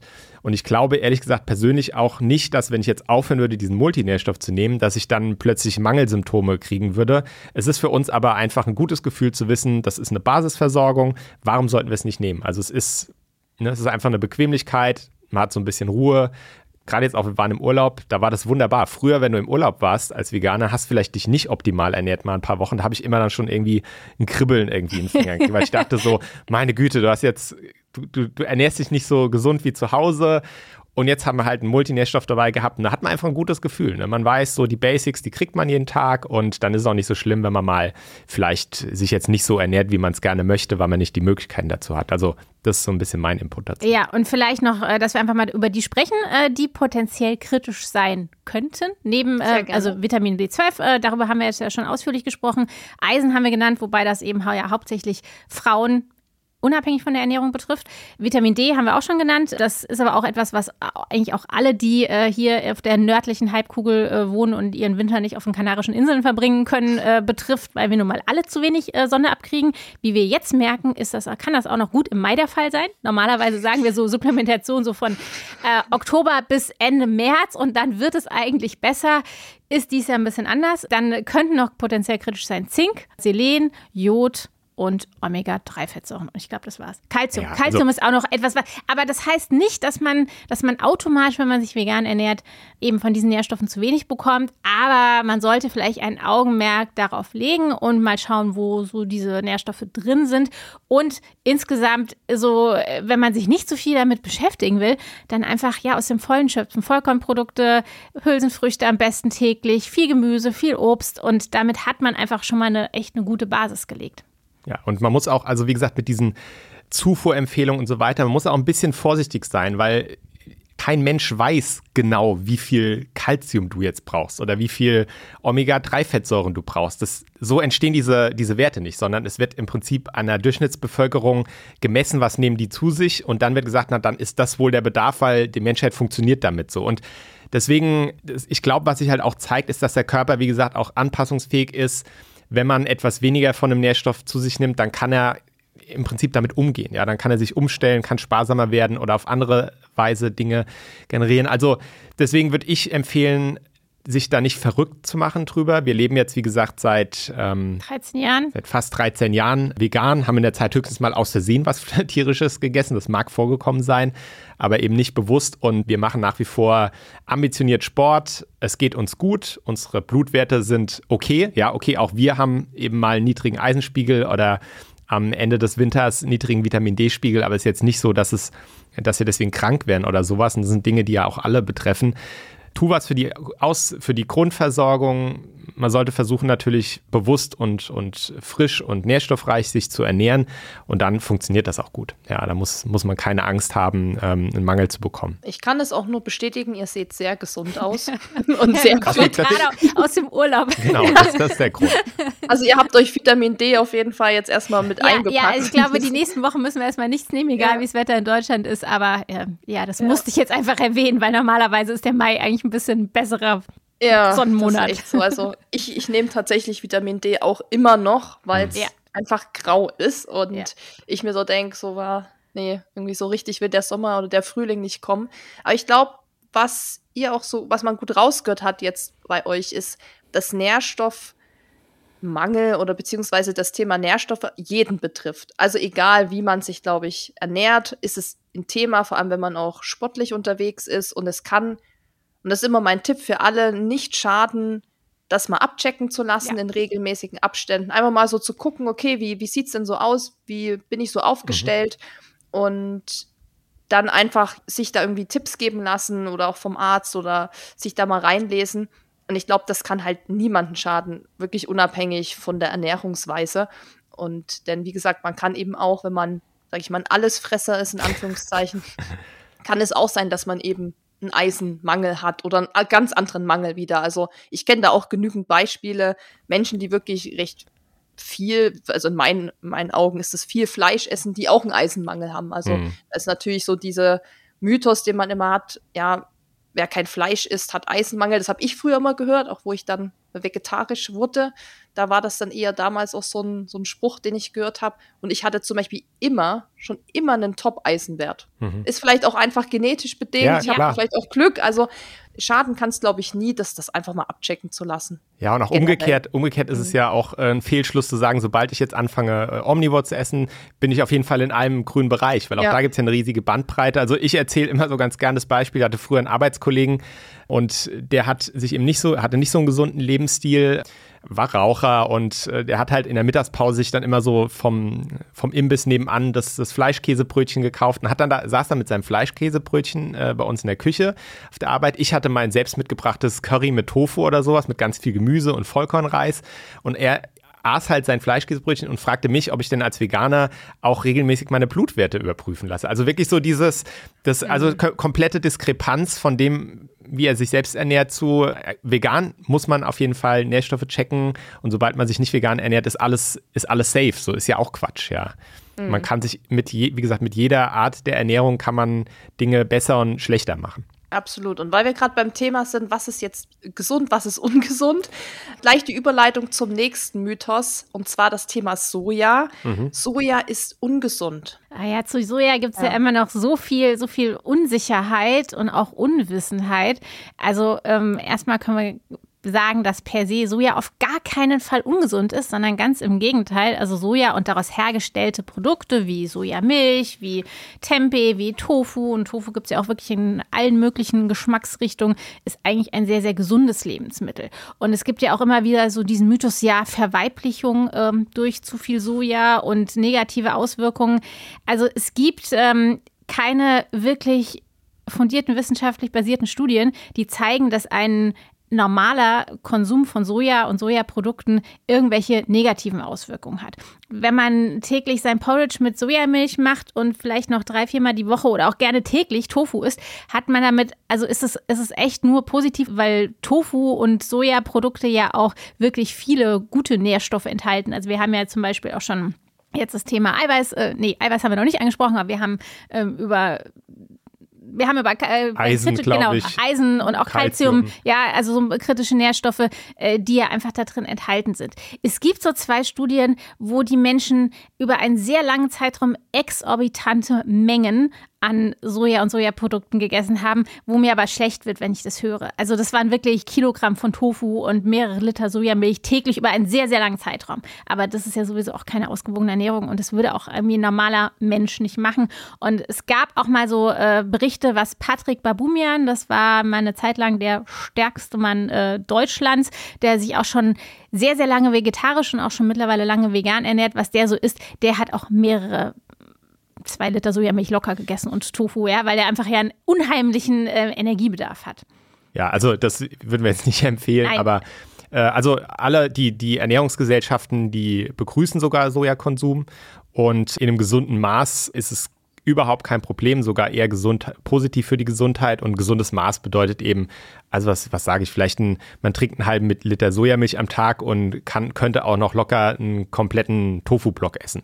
So, das ist quasi, das wäre dann wahrscheinlich noch eine, eine Portion, die absolut im Rahmen ist, ja. Und äh, das wirklich über täglich langen Zeitraum und die wenigsten Menschen essen wahrscheinlich jeden Tag Tofu. Ja, und ja. Diese, was, was ja auch immer so, so dieses Thema so äh, Phytoöstrogene und so, dann dieses, äh, man kriegt dann irgendwie als Mann Männerbrüste und sowas, das ist völliger Quatsch. Wirklich völliger okay. Quatsch. Also diese, diese Phytoöstrogene, die haben einfach nicht die gleiche Wirkung wie, wie jetzt äh, Östrogene. Ja, das ist was anderes.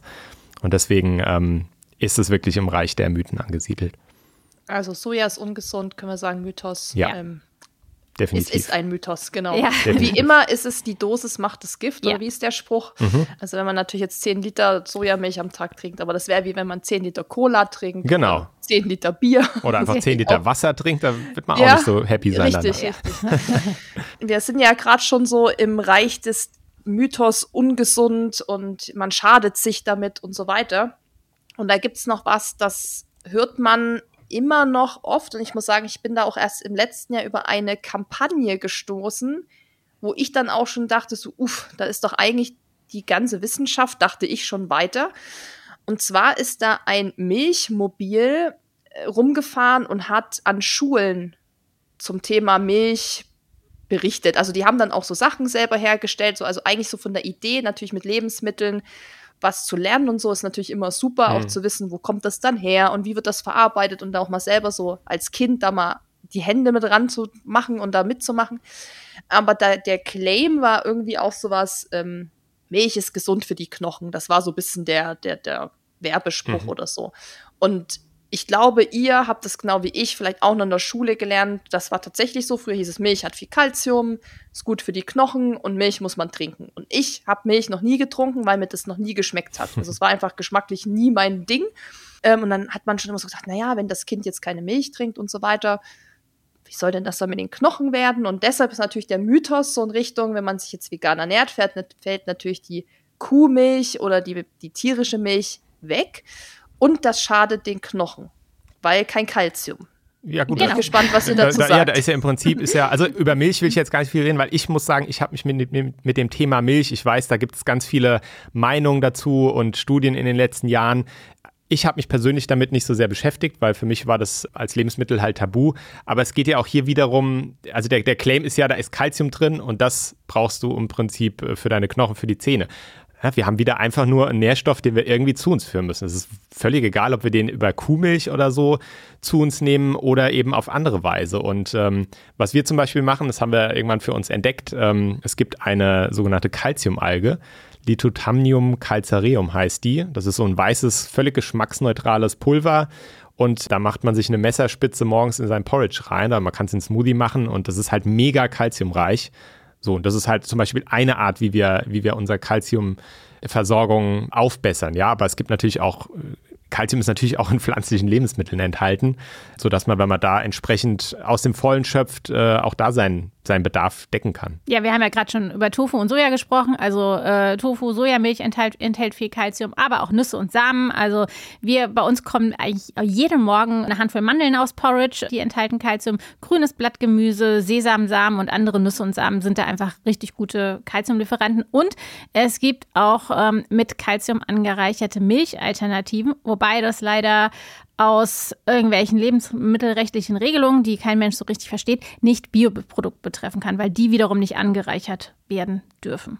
Genau. Und ja. man kann natürlich, also wir trinken zwar eigentlich ausschließlich Leitungswasser, aber natürlich kann man sich auch kalziumreiche Mineralwässer dann besorgen, wenn man, wenn man da einfach noch einen Teil seines Bedarfs mitdecken will. Also es gibt da Möglichkeiten, äh, auch mit pflanzlicher, rein pflanzlicher Ernährung ohne Kuhmilch ähm, ausgewogenen Kalziumversorgung zu haben. Überhaupt kein Problem. Ja, und das, was du angesprochen hast, dem Schulmobil oder so, wie ich das verstanden habe, wir, wir kennen das ja alle noch aus unserer Grundschulzeit. Da gab es ja diese Schulmilch und so. Und das mhm. ist natürlich, das, das ist natürlich auch äh, Marketing der Milchwirtschaft.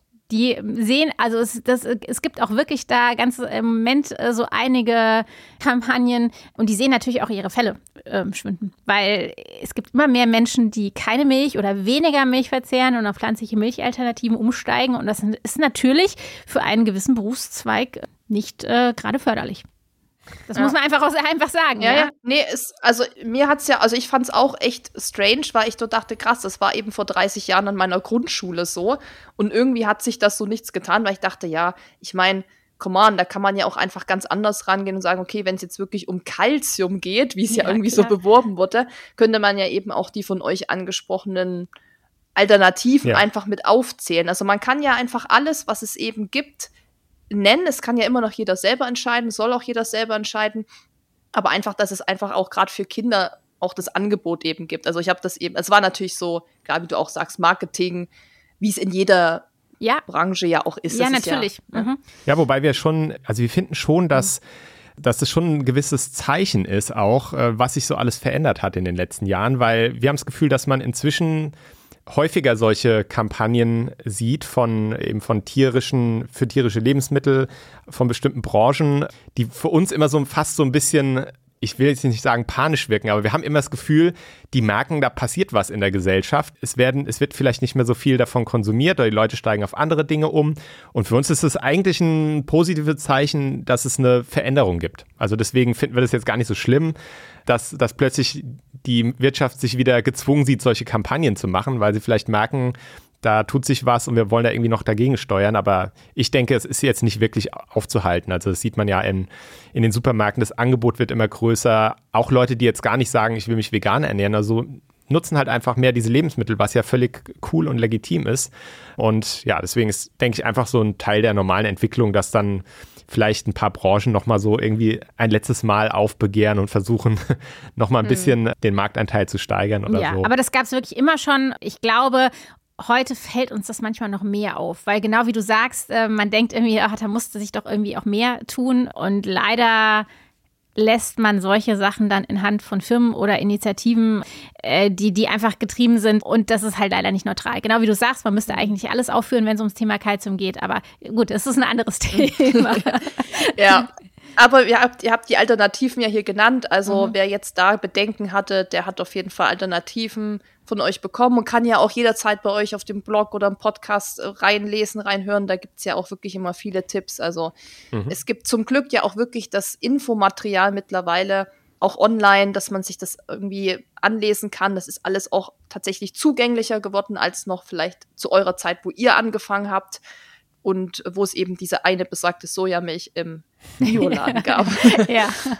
ja, also wir haben schon einige Mythen jetzt hier so durchgesprochen, aber wollen wir jetzt mal zu dem Mythenblock kommen, wo es auch um das Thema Laufen geht, weil das ist natürlich noch mal ein anderer Schritt vielleicht. Also erstmal so vegane Ernährung vielleicht in den Alltag integrieren ist das eine, aber wenn man dann ihr habt ja auch schon gesagt, ihr seid äh, ambitioniert sportlich auch dabei, dann hat man noch mal andere Fragen und andere Bedenken vielleicht, die auch absolut legitim sind und die auch berechtigt sind.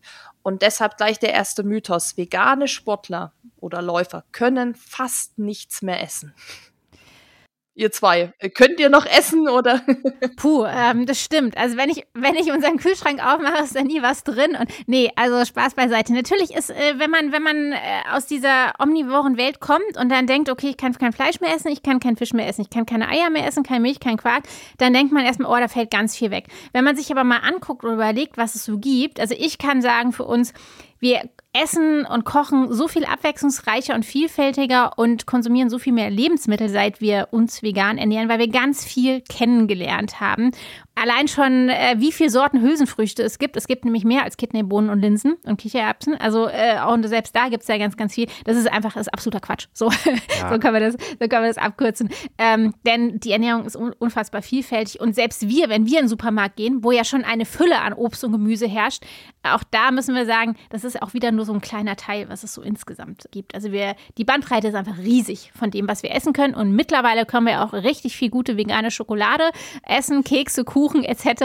Selbst das hat sich irgendwie geändert. Wenn wir Für darauf, Sportler ja auch. Ja, wenn wir, wenn wir nach dem langen Lauf sagen, boah, jetzt aber äh, muss noch ein bisschen mehr Kalorien rein, äh, alles gar kein Problem. Alles mhm. vegan und pflanzlich möglich. Ja, also ich kann da eigentlich gar nichts hinzufügen. Also außer, dass es wirklich für uns, wir kennen sehr viele Menschen, die vegan leben und haben das ja jetzt die letzten elf Jahre oder nee, 13 hast du gesagt, Katrin, auch alles mit verfolgt und es ist tatsächlich was, was sich immer wieder durchzieht, dass Leute plötzlich komplett aufgehen im Thema Essen und das total genial finden, was sie alles neu entdecken und plötzlich richtig viel Spaß haben am, an Thema Ernährung. Es gibt ja nicht umsonst so diese ganzen Scherze, so Veganer müssen mehr erstmal ihr Essen fotografieren und so. Und es ist einfach, es ist, es stimmt einfach nicht. Ne? Es ist, wir haben das auch gedacht damals natürlich, oder man, man hat so dieses Bild, es, es wird, es wird ja was gestrichen aus der Ernährung, deswegen wird es weniger abwechslungsreich, man hat weniger Möglichkeiten, aber man entdeckt halt dadurch so viel mehr, weil man sich eben bewusster mit dem Lebensmittelangebot auseinandersetzt. Man probiert halt auch gezwungenermaßen mal was Neues aus. Man ist ja sehr von Gewohnheiten gesteuert als Mensch. Man kauft in der Regel immer das Gleiche ein,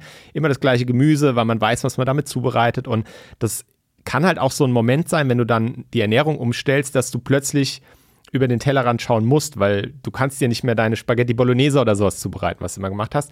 Und dann, das kann aber voll positiv sein, weil du dann plötzlich diese Gewohnheit mal ablegst und ganz neu auf, auf die Lebensmittelauswahl schaust, auch vielleicht dich aus anderen Kulturen inspirieren lässt. Also indische Küche, Südostasien haben wir schon drüber gesprochen. Also es wird in der Regel wird's bunter und, und man, man schöpft mehr aus dem Vollen, obwohl weniger Lebensmittel rein theoretisch im, im Speisenplan stehen. Also es ist, ist ein bisschen paradox, aber das ist eigentlich die Erfahrung, die wir haben und die wir immer wieder auch zurückgespielt bekommen von anderen Menschen, die anfangen, sich vegan zu ernähren. Vielleicht kann man in dem Kontext auch mal sagen, dass man das Wort Verzicht einfach streichen sollte. Ja. Verzicht hört sich immer so, so nach etwas Schlimmen äh, an und äh, was einem wirklich wehtut, ja. Und dann sage ich immer so, naja, also ich verzichte, also Daniel verzichtet jetzt auch nicht, mich zu schlagen. Also verzichtet nicht drauf, mich zu schlagen. also, wir, verzichten nicht auf, wir verzichten nicht, wir verzichten nicht auf, aufs Rauchen oder so, ja, weil genau. wir wollen ja also, gar nicht rauchen. Ja, also und ja. so ist es irgendwie auch. Also wir verzichten. Es ist kein schlimmer Verzicht, dass wir keine Eier essen können oder dass wir kein Fleisch essen, sondern wir essen es einfach nicht, ja. Und und eben, äh, und dann halt noch die Sache, dass halt, dass halt so viel mehr hinzukommt. Also, dass man auf einmal erschlagen wird von neuen, tollen Lebensmitteln und denkt, wow, ich habe vorher noch nie Hummus selbst gemacht. Ja, also das war so damals, so heute, ihr denkt, also heute gibt es halt in jeder Ecke Hummus, das war früher noch so ein bisschen anders. Und äh, dann haben wir mal gedacht, boah, toll, das machen wir jetzt ganz oft. Ja. Das, ich sehe das genauso. Also ich finde auch nicht, dass das ein Verzicht ist, aber klar, Stichwort Daniel hat das, glaube ich, gesagt, man ist an vieles gewöhnt, ist, man ist ein, ja, man kennt das, was man immer ist, was man als Kind vorgesetzt bekommt. Und ich kann es auch absolut nachvollziehen, dass es anfangs schwer ist, da dann erstmal auch rauszugehen und zu sagen, okay, jetzt beschäftige ich mich mit diesem neuen Thema und jetzt muss ich, ich muss mich damit beschäftigen. Und das ist vielleicht auch erstmal anstrengend und nervig. Man muss die Zutatenliste auf jedem Produkt abchecken. Aber ich glaube, wenn man dann einmal drin ist, ist ja wie beim Laufen. Wenn man das einmal ne, über einen längeren Zeitraum gemacht hat, merkt man, hey, das ist gar nicht so schwer und das macht doch Spaß und das geht auch immer weiter. Und ich glaube, über diesen Punkt muss man vielleicht noch hinauskommen, dass man einfach dran bleibt und ja, nicht aufgibt. Das habt ihr auch ja. gesagt bei den ja. Alternativen, dass man sich durchprobiert und nicht gleich nach der ersten Milch sagt, huha, nee, das ist nichts für mich, sondern dran bleibt. Ja. Ich finde, ich finde auch das Thema Laufen ist eigentlich ein schöner, ein, ein, also ein schöner Vergleich. Wenn man anfängt zu laufen, sagt man ja auch nicht so, ich fange an zu laufen, um jetzt ab sofort äh, regelmäßig Marathons oder Ultramarathons zu laufen. Man fängt ja auch erstmal an, hoffentlich so, und guckt so, was sich daraus entwickelt und was einem Spaß macht und woran man vielleicht arbeiten kann.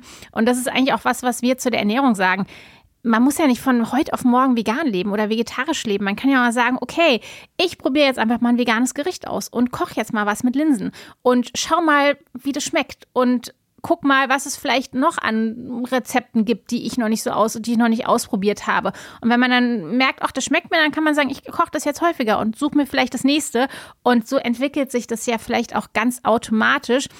Denn sonst kommt man ganz schnell auch zu diesem Punkt Verzicht, der halt genau wie wir eben schon festgestellt haben, negativ behaftet ist und der sich oft nicht gut anfühlt. Und deswegen sagen wir auch, es ist auch überhaupt nicht schlimm, wenn man sagt, okay, ich, ich möchte, möchte mich vegan ernähren oder vegan ernähren und dann gibt es halt irgendwo den Kuchen, wo man nicht weiß, was drin ist man möchte nicht fragen. Das ist kein Beinbruch. Ja, das ist auch nicht, da muss man sich auch nicht schlecht damit fühlen, sondern damit muss man auch irgendwie, das muss man mit sich selbst ausmachen und sagen, ja, ist okay, ich habe jetzt einen Kuchen gegessen, da waren vielleicht Eier drin, aber wenn ich jetzt den nächsten Kuchen fürs, fürs Büro koche, äh, backe, dann sind da keine Eier drin. Ja, also es ist so, man darf sich da nicht zu, zu sehr irgendwie kasteien und sich dann auch irgendwie eben schlecht fühlen. Das ist ein ganz schlechter und falscher Ansatz. Okay, kommen wir zum nächsten Mythos und zwar Veganer sind verletzungsanfälliger. Da hat dann noch jemand in der Community gesagt, es sollen angeblich Ermüdungsbrüche eher vorkommen. Ich denke mal, das ist eher so ein Resultat aus dem Mythos Nährstoffmangel, hm. man ist unterernährt, man isst nicht mehr viel. Das ist wahrscheinlich dann so die Angst, wovor man dann hat. Was sagt ihr dazu? Also ich meine, äh, zunächst mal muss ich dazu sagen, dass ich, äh, dass wir jetzt keine, wir kennen da keine Studien zu oder so. Also wir können das jetzt mhm. nur aus unserer eigenen Logik, aus unserer eigenen Erfahrung sowas beantworten. Also wir nehmen das nicht so wahr. Also ich, ich glaube nicht, dass es das so ist, sondern ich glaube, das kann natürlich sein. Wir haben vorhin über Nährstoffe und so gesprochen, dass man sich so oder so vegan ernähren kann. Man kann sich gesund und ausgewogen und nährstoffreich ernähren. Man kann auch sich natürlich ungesund vegan ernähren. Und äh, wenn man das tut, also wenn ich jetzt auf vegane Ernährung umstelle, weiterhin quasi mir Fertiggerichte vielleicht nur kaufe, mir keine Gedanken um, um Supplementation, um Nährstoffe mache, dann kann ich mir vorstellen, dann ist es möglich, ja, dass ich irgendwie sage, ich hab, ich nehme zu wenig Nährstoffe zu mir, ich bin vielleicht anfälliger auch für, für äh, Krankheiten oder so und gerade wenn da noch eine Belastung durch ein Training dazu kommt, möglich, aber ich weiß es nicht. Ja, also das erscheint mir logisch, dass das, dass das passieren könnte. Aber ich wüsste jetzt nicht, dass es da, wie gesagt, du, du sagst, aus der Community gäbe es, eine Studie, die kenne ich nicht. Aus mir persönlich, also wir persönlich können sagen, dass wir jetzt nicht sagen würden, dass wir verletzungsanfälliger als früher sind und das auch jetzt nicht so wahrnehmen aus unserer großen Community, wo auch viele Menschen äh, Leistungssport betreiben, viele Ultramarathonläuferinnen und Läufer dabei sind aber ich kann da jetzt keine tiefergehende Antwort geben dazu. Mhm. Ja, muss ich sagen. Dann, ja, dann können wir auch gleich zum nächsten rübergehen. Das ist ja auch kein Problem, weil mhm. es sind halt Mythen. Richtig, ja. Und ich, das fand ich interessant, weil ich hatte ja im, auf Instagram diesen Sticker in die Story mhm. gesetzt, wo man eben seinen Mythos, den man zu diesem Thema kennt, mhm. so nennen durfte. Und da war eben dieser eine Mythos, man ist verletzungsanfällig. Aber, und das kam dann, also das ist ja eigentlich das ganz komplett Gegensätzige zu dem, was wir gerade hatten, dass vegane Läufer schneller regenerieren und sich die Leistung dadurch verbessert. Also das sind ja zwei komplett konträre Dinge, finde ja, ich. Ja. Interessant, häufig. wo das so hingeht. Deshalb bin ich gespannt, was ihr wahrscheinlich ähnlich wie zum letzten Mythos, aber ja. ja, was sagt ihr dazu? Also das ist tatsächlich etwas, was wir auch immer wieder, immer häufiger hören, also immer mal hören, nicht häufiger. Auch dazu gibt es unseres Wissens keine wissenschaftlich basierten Studien, die das zeigen.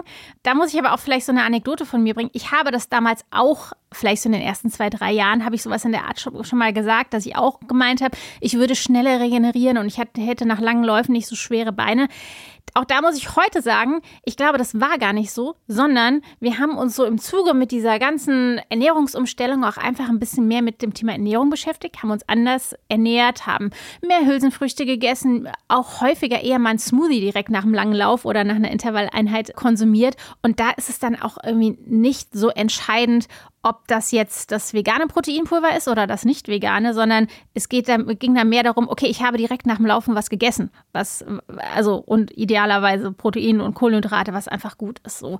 Und deswegen können wir dazu auch nichts wirklich Basiertes sagen, dass es so ist. Und wir können aber auch nicht sagen, dass es nicht so ist. Also wir haben, wir haben damals äh, als wir unsere Ernährung umgestellt haben, wir ernähren uns seitdem deutlich gesünder. Punkt. Also das hat jetzt gar nichts mit vegan zu tun, sondern wir haben halt angefangen, viel besser zu kochen, viel mehr frische und, und bessere Zutaten zu verwenden. Ja, das ist einfach so eine Veränderung, die de facto war. Deswegen kann es sein, dass wir uns danach, das ist halt so lange her, ich kann mich da ehrlich gesagt auch gar nicht mehr so gut, gut dran erinnern. Ich weiß, dass es uns halt dass wir, wir hatten ja so die Erwartung, als wir damals vegan wurden. Ich hatte schon so ein bisschen die Angst, weil wir damals schon in Anführungszeichen Leistungssport gemacht haben, Marathonläufer waren. Ich hatte schon so im Hintergrund so, merke ich das jetzt bei meinem nächsten Intervalltraining? Und das war nach einer Woche, wo ich gesagt habe, ich esse jetzt mal eine Woche kein Fleisch. Wir haben damals dreimal die Woche, zweimal die Woche vielleicht Hackfleisch oder mal Hühnchen oder sowas gegessen. Das war's. Und das habe ich dann halt gerade nicht gemacht. Und nach drei Tagen habe ich gedacht, oh, jetzt habe ich Intervalltraining, merke ich schon, dass mir was fehlt. Also so krass tief sind diese, diese Ängste in uns verwurzelt was natürlich völliger Unsinn ist. Ich habe natürlich nichts gemerkt. Und ja, wir haben dann plötzlich viel gesünder, abwechslungsreicher gekocht, viel mehr Gemüse gegessen als früher, viel mehr Hülsenfrüchte, wahrscheinlich sogar mehr Eiweiß zu uns genommen als vorher, muss ich ganz ehrlich sagen, mhm. weil wir halt wirklich nicht viel Fleisch und so gegessen haben. Uns ging es gut damit, ja, und wir, wir konnten einfach, es hat sich einfach nichts verändert für uns, was die sportliche Leistungsfähigkeit betrifft. Wir waren damals in der Phase, wo wir unser Potenzial noch nicht komplett erreicht hatten, ja, als Läufer, äh, sondern wir haben vielleicht ein paar Jahre vorher, zwei, drei Jahre vorher, haben wir wirklich angefangen, sehr intensiv und viel Sport und zu laufen. Das heißt, wir waren ganz normal so in unserer normalen Leistungskurve, die halt nach oben geht. Wenn man sein Training steigert, ne, dann wird man ein paar Jahre lang in der Regel besser. Und das hat halt keinen Knick gemacht. In dieser Zeit genau sind wir vegan geworden und es ist ganz normal so weitergegangen. Es ist weder, dass wir jetzt plötzlich exponentiell besser geworden wären, noch dass wir gedacht hätten, oh, jetzt gerade sind wir auf dem Plateau, seit wir uns vegan ernähren. Es geht runter. Es ist ganz normal, hat sich weiterentwickelt und ich erkläre mir das so, dass wir einfach ganz normal unsere Nährstoffe weiterhin bekommen haben und dass es keinen großen Unterschied gemacht hat. Es ist immer schwer zu sagen, wir haben besser regeneriert oder so oder haben uns besser gefühlt. Das Problem ist, es ist so lange her und inzwischen ist es halt das Normale für uns und weiß, wie das ist. Also es ist halt so ein, so ein Experiment, man selbst gegen irgendeine Erinnerung von sich von früher. Das ist nichts Wissenschaftliches, das ist rein anekdotisch und obwohl es jetzt so lange schon, äh, obwohl es diesen veganen Trend gibt, obwohl es sehr viele Menschen gibt, die vegan Sport machen, viele, wenn man also fragt, werden genau das sagen, dass sie besser regenerieren. Das mag stimmen für die, ja. Es gibt unseres Wissens keine wirklich große oder es gibt keine Studie, wo man untersucht wurde, und wie machst du es auch, ja? Lässt die Leute irgendwie Kontrollgruppe, wer ist das dann? Sind das Leute, die sich dann nicht vegan ernähren? Also ist schwierig. Es gibt unserer Meinung nach gibt's, gibt's nichts, was da aussagekräftig wäre. Das sind alles Erzählungen, Anekdoten, subjektive Gefühle. Unsere Aussage ist immer, die vegane Ernährung hat uns nicht langsamer gemacht oder hat uns nicht ausgebremst als Leistungssportler. Und so würden wir es auch, da stehen wir dahinter, hinter der Aussage. Jetzt habe ich sehr viel geredet. In, nein, ist gut, ist gut. Also viel auch Erfahrungsberichte einfach wahrscheinlich ja. von Leuten. Also weiß nicht, jeder, der hier zuhört und da irgendwie was zu sagen kann, kann ja gerne auch mal Feedback da lassen. Also man kann ja euch anschreiben, uns, ja. also gerne auch einfach mal, wie das so eure Wahrnehmung war oder ist. Und ich glaube, also mittlerweile kann man ja auch bei Spotify Kommentare ja. schreiben unter die Folgen. Also da könnt ihr auch gerne mal reinschreiben, was so eure Erfahrung damit ist, wenn ihr eine gemacht habt. Interessant ist es ja schon. Ich meine, das ist ja auch für viele, die einfach unsicher sind, vielleicht einfach eine Richtung, wo man mhm. sagt, ah, okay, der hat die Erfahrung gemacht oder die, also sei es positiv oder auch vielleicht negativ, kann man sich ja immer austauschen. Und ich finde, das ist ja auch das Coole, so dieser Austausch untereinander. Ich glaube, das ist meistens sogar besser als irgendwelche Studien, wo ich mir immer denke, naja, wo kommt die jetzt eigentlich her? Wie viele Leute, wie du es eigentlich gesagt hast, wie haben die dann sich, also, ne, was waren das für Gruppen? Solche Ernährungsstudien, die sind, sind häufig, also auch was Sport betrifft, sportliche Intervention, so Training, wenn man die mal sich anguckt oder auch Ernährungssachen. Es gibt zwar diese ganz großen Kohortenstudien, aber häufig ist es dann so, wenn man hinguckt, ja, wir haben 23 Menschen untersucht ja. und davon waren 10 in der Gruppe. Also, ah, ich weiß es nicht. Vielleicht, was ja. man noch ergänzen kann, also anekdotisch wieder, wie gesagt, wir waren beide damals noch in der Phase, wo wir nicht komplett auf unserem, das war klar, dass wir uns noch weiterentwickelt hätten, aber wir haben alle unsere Bestzeiten im Laufen als vegan lebende Menschen aufgestellt. Und wenn man jetzt auch nochmal, also das muss jetzt nichts mit der veganen Ernährung zu tun, das ist einfach nur ein Fakt, was ich jetzt einfach sage. Und zum Beispiel, wer ja auch seit einigen Jahren offen vegan lebt, ist Florian Neuschwander. Und der hat ja Anfang des Jahres, ich weiß jetzt aktuell ist er verletzt, oho, Mythos, ja. Aber der hat Anfang des Jahres hat er mit, mit über 40 Jahren, wie alt ist denn der jetzt? Der ist Jahrgang 81 oder sowas. Oh, oh. ja. ja, ich glaube. Glaube ich. Ich glaube, er ist Jahrgang 81. Also er ist auf jeden Fall älter ja. als ich. Ich bin, äh, ich werde dieses Jahr 40. Deswegen habe ich nichts Falsches gesagt. Aber er hat jetzt Anfang des Jahres quasi, ist er ziemlich nah an seine 10 Kilometer Bestzeit aus seiner absolut krassen Leistungssportphase damals rangekommen und er, er, lebt jetzt vegan seit ein paar Jahren. Also deswegen, das kann man alles so anekdotisch mal gucken und kann sich überlegen, ob man wirklich pauschal sagen kann, wenn man vegan lebt, dann wird man schlechter oder besser. Ich glaube einfach, man kann so oder so einfach auf hohem Niveau Sport machen. Das war auch noch schöne, eine schöne Geschichte vom Flo. ich habe noch einen Mythos. Und zwar schließt er ein bisschen an den ersten Mythos aus dieser Kategorie an, wo es darum ging, dass vegane Sportler fast nichts mehr essen können. Und zwar ist das das Thema Kalorienbedarf. Mhm. Und ich weiß tatsächlich von ähm, anderen Podcast-Folgen, wo wir über allgemein das Thema Ernährung gesprochen haben, dass das auch oft eine Frage aus der Community tatsächlich war, dass es Leute gibt, und das hattet ihr anfangs schon angesprochen, die eben tatsächlich gar nicht auf ihre Kalorien kommen oder sagen, ja, ich, ich schaffe auch durch dieses viele Training, zum Beispiel Ultralaufen, mhm. gar nicht diese Mengen zu essen. Also für mich natürlich unvorstellbar, weil wenn ich, wenn ich ein Problem nicht auf dieser Welt habe, ist es, wie ich meine Kalorien ja. zuführe. Aber es ist tatsächlich nicht so selten, dass das ähm, Leute sagen. Und deshalb, gerade jetzt zum Thema vegane Ernährung, wie, was sagt ihr dazu? Also kann man den Kalorienbedarf decken, ja oder nein? Ja, also natürlich kann man, kann man den Kalorienbedarf decken und das ist ja auch wieder so ein, ja, kommt drauf an.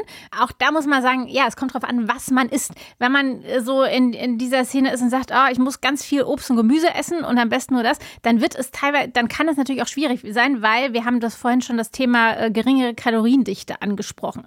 Wenn man eben zu den Leuten gehört, die, die nach dem Training sagen, so, ich mache mir jetzt den riesen Brokkoli-Blumenkohlsalat und dazu esse ich noch ein bisschen Gurke, Gurke, dann ist der Magen irgendwie voll, aber man hat noch nicht wirklich viel Kalorien zu sich genommen. Wenn man aber eben dann halt, wenn man weiß, dass man damit äh, eine Herausforderung oder vielleicht ein Problem hat und dann musste man halt eher auch ein bisschen auf hochkalorische Lebensmittel zurückgreifen. Also wir haben schon das Thema Nüsse und Nussmose angesprochen. Ansonsten sind Smoothies, wo man vielleicht auch Eiweißpulver reinpacken kann, Obst ähm, und ähm, äh, Nüsse und Samen und so sind natürlich auch eine gute Möglichkeit, auf Kalorien zu kommen. Und dann kann man zum Beispiel auch sagen, dass man vielleicht eher, wenn man ein Problem damit hat, ähm, auch mal, auch wenn eigentlich Vollkornprodukte wie Vollkornnudeln oder Vollkornreis die bessere Alternative sind, weil sie eben mehr Nährstoffe enthalten, dann kann man auch mal sagen, vielleicht gerade nach, nach einer sehr intensiven Einheit dann vielleicht eher den hellen Reis zu essen oder die hellen Nudeln, weil da weniger Ballaststoffe drin sind, die wiederum nicht so satt machen und den Magen nicht so füllen. Also das wären, das wären so Möglichkeiten. Also uns geht es eigentlich eher wie dir, Susi, dass wir auch sagen, wir haben nicht so Probleme Probleme auf unseren Kalorienbedarf zu kommen. Aber es ist vollkommen klar, dass es diese Leute geben kann. Ja, also ich finde es, du hast schon mhm. einen guten Punkt angesprochen. Es ist, es kommt auch sehr auf, äh, eben auf die Person an. Ich glaube, diese Probleme haben wahrscheinlich eher Menschen, die ich will jetzt nicht Orthorexie oder sowas sagen, ne? so äh, zwanghaft gesunde Ernährung, aber ne, ich bin Ultrasportler, ich muss nur ganz gesund, auch so eine, es gibt ja auch so eine Angst vor bestimmten äh, Lebensmittelgruppen. Also gerade das Thema Nussmuse, da wissen wir, da sind einige Leute, oh, Nüsse kann ich nicht essen, das ist ja total viel Fett und viel Energie und so weiter. Oder auch Obst ist immer ein, ist ja immer so ein Punkt, so, wie kann man nur so viel Obst essen, da ist ja so viel Zucker drin und so weiter. Aber wenn ich Leistungssportler bin, wenn ich Ultramarathon läufe, dann brauche ich Energie. Ja, dann, dann kann mein Körper das auch umsetzen und verwerten. Ich bin ja nicht irgendwie äh, träge und sitze den ganzen Tag nur auf meinem Hintern oder so, sondern ich mache ja richtig anstrengende körperliche Arbeit. Dann muss ich dem auch die Energie zuführen und dann darf ich auch nicht vor oder sollte ich nicht vor solchen Lebensmitteln zurückschrecken. Die sind genau das, was ich brauche in dem Moment, ja. Deswegen, ähm, ich denke, es ist vielleicht ein, teilweise auch eine Kopfsache wenn man dieses Problem hat, dass man zu wenig Kalorien zu sich nimmt als Ultraläufer und sich vegan ernährt, dass man vielleicht einfach sich öffnen muss für auch mal einfach einen richtig kalorienreichen Smoothie sich nach dem Training reinzukippen oder sowas. Dann kann man das, also es gibt ja genügend Beispiele dafür. Scott Jurek äh, und so weiter ist jahrelang einer der besten Ultraläufer gewesen, rein vegan. Der hat es ja auch hingekriegt und äh, ich weiß wer fällt einem noch so ein. Also auch wenn man an jetzt nicht Ausdauersport, aber wenn man jetzt an Patrick Babumian wieder denkt. Ich habe jetzt letztens erst geschaut auf seiner Seite, er macht inzwischen wieder Bodybuilding und der sieht halt aus wie eine Maschine. Der, der nimmt sicherlich viele tausende Kalorien pro Tag zu sich. Und wenn der das hinkriegt, ja, ich meine, man kann auch immer sagen, du hast vielleicht dann einen kleinen Magen oder so, aber ich glaube, der weiß einfach nur, was er für Lebensmittel essen muss, die halt eben richtig viel Kalorien auf geringem Raum vielleicht liefern, ja. Also möglich ist es auf jeden Fall. Und ich glaube, das sind die von euch angesprochenen Nüsse und Nussmuse auch noch die besseren Alternativen. Stichwort gesunde Fette im ja. Gegensatz zu Susis Fertigmuffins, sag ich mal. Du musst, du, musst, du musst die Susis Weight Gainer Muffins nennen. ja. Dann klingt es gleich schon viel besser. Und wie gesagt, ich finde auch, auch, warum sollte man nach einem langen Ultramarathon-Trainingslauf nicht äh, sich erstmal zwei Muffins oder sowas äh, essen? Ne? Unbedingt also ist, rein damit. Nicht? Ja, ja ähm, ist auch Soul Food irgendwo. Ja, ja, total. Und ich finde, weil, also es, es tut ja auch einfach gut und du, du isst ja nicht jeden Tag eine, ein Tablett Muffins, ja? So, das, also, naja, ich weiß es nicht. Aber nee, also das, das ist man, es ist, man muss auch, man muss auch nicht im Ultramarathon-Training sein, um nachmittags mal zwei Muffins zu essen. Wenn einem das schmeckt und wenn man das gerne isst und wenn es irgendwie dazugehört, dann ist es, und wenn einem das bekommt, ja, also auch so insgesamt mit Gewicht, dann ist da auch nichts gegen einzuwenden. Wir Also auch wenn immer mal Leute denken, dass wir uns irgendwie nur total top und nur mit den unverarbeiteten Lebensmitteln ernähren, dem ist nicht so. Also es gibt bei uns gerne mal Kuchen und äh, da gibt es dann auch nicht nur ein Stück und das ist oft alles viel zu schnell weg und das ist auch völlig in Ordnung. Also ich glaube, das, das ist auch so ein bisschen vegan, was wir auch schon gesagt haben, vegan heißt nicht immer nur, nur Obst und Gemüse. So. Deshalb der Appell, esst mehr Muffins, Leute. esst Kuchen, esst Muffins. Nee, also wie ihr sagt, das ist wirklich, ähm, das gehört einfach auch dazu. Ja. Das ist ja auch irgendwie Lebensqualität und umso schöner, dass es das jetzt mittlerweile eben auch pflanzlich gibt, mhm. dass eben auch ihr, wenn ihr unterwegs seid, einfach mal in den Café geht und ja, dann eben nicht nur da sitzt und eigentlich nichts essen könnt, weil es nichts gibt, sondern es eben dann auch die Sachen gibt und die schmecken ja wirklich, äh, wirklich top. Also mhm ich nehme das auch oft. Karottenkuchen ist ja auch so äh, ein mm. typischer veganer Kuchen mm. in Cafés. Schmeckt immer wirklich saugeil. Also da gibt's, gibt's nichts zu meckern, würde ich sagen. Nee, absolut. Kuchen. ja, ich habe noch zwei Mythen zu unserer kleinen Fragerunde heute. Und zwar, und da kann ich sogar mitreden, weil ich das auch hatte. Ich mhm. habe mich ja auch zwei Jahre pflanzlich ernährt und habe das damals, es war auch 2000, war das 13, 13, 14 rum, wo das noch nicht ganz so easy mhm. vielleicht war mit den Fertigprodukten und so, habe ich es ultra viel Gemüse gegessen. Also mhm. Nüsse war auch ein Thema, aber wirklich Gemüse war so bei mir, stand irgendwie ganz oben. Und ich habe abends immer eine riesengroße Gemüsepfanne gegessen. Und da ich natürlich noch nicht so den Plan hatte, gab es halt fast nur Gemüse. Es gab auch mal ein bisschen Reis oder so, aber hauptsächlich Gemüse. Ich musste halt sehr viel essen, um satt zu werden, weil ich dann auch nicht die richtigen Soßen dazu hatte, weil ich mich eben nicht so gut auskannte und habe dann extremen Blähbauch gekriegt, also dass ich wirklich morgens aufgestanden bin und wirklich ultra die Magenschmerzen hatte. Und mhm. dachte so, oh, ey, dieses Gemüse, also ballaststoffreich ist hier das Stichwort. Mhm. Und da gab es auch Bedenken aus der Community, mhm. dass das ja so den Magen-Darm-Trakt belastet, was wiederum natürlich beim Laufen, und das wissen wir alle, super nervig ist, wenn da ja. Magen-Darm nicht mitspielt, dann ist ja wirklich Worst Case. Also ist das hinderlich? Habt ihr da vielleicht auch, vielleicht geht das mehr in Richtung auch Tipps von eurer mhm. Seite, wie man das verhindern kann? Also um jetzt äh, auf dein Beispiel einzugehen, du hast ja eigentlich, glaube ich, schon selbst gesagt, was, äh, was so ein bisschen die Schwierigkeit war. Du hast enorm viel Gemüse gegessen. Oh, klar, musstest ja auch viel essen, um auf deine Kalorien zu kommen. Und das äh, lag dir einfach dann auch irgendwie im Magen und äh, du warst voll. Wir hören das immer wieder, dass es gerade so in dieser Umstellungsphase, äh, wenn man sagt, ich möchte mich jetzt pflanzlicher oder auch rein pflanzlich ernähren, dass es da immer mal Schwierigkeiten gibt. Und das ist, ist auf jeden Fall auch so, ein, so, ein, so eine Anpassung, die der Körper irgendwie machen muss. Das wird in der Regel wird es besser. Das ist erstmal das Erste und die gute Nachricht. Wo es vielleicht noch eine größere Anpassung gibt äh, oder wo es ein bisschen schwieriger ist, ist auch das Thema Hülsenfrüchte. Auch da muss der Körper sich, gerade wenn man das vielleicht viele Jahre nicht oder so gut wie gar nicht gemacht hat, muss der Körper sich erstmal so ein bisschen dran gewöhnen. Und da kann man wirklich ähm, so die Tipps geben, dass man erstmal weniger also wirklich kleine Mengen an Hülsenfrüchte isst, also noch nicht die ganze Dose Kichererbsen in die Gemüsepfanne, sondern vielleicht erstmal irgendwie nur eine Vierteldose oder so, um sich, um den Körper einfach lang, langsam dran zu gewöhnen und das aber regelmäßig macht. Also nicht irgendwie einmal die Woche und dann wieder warten und dann wieder, sondern am besten wirklich jeden Tag kleine Mengen. Das ist auf jeden Fall äh, ein Punkt. Und äh, wenn es um das Thema Ballaststoffe Vollkornprodukte geht, die haben wir auch schon angesprochen, dass man da vielleicht dann auch mal, wenn man wirklich merkt, okay, mir bekommt es einfach nicht so gut, dass man auch immer mal vielleicht ausprobiert, wie ist es denn mit, mit, mit hellem Reis, wie ist es mit, äh, mit hellen Nudeln.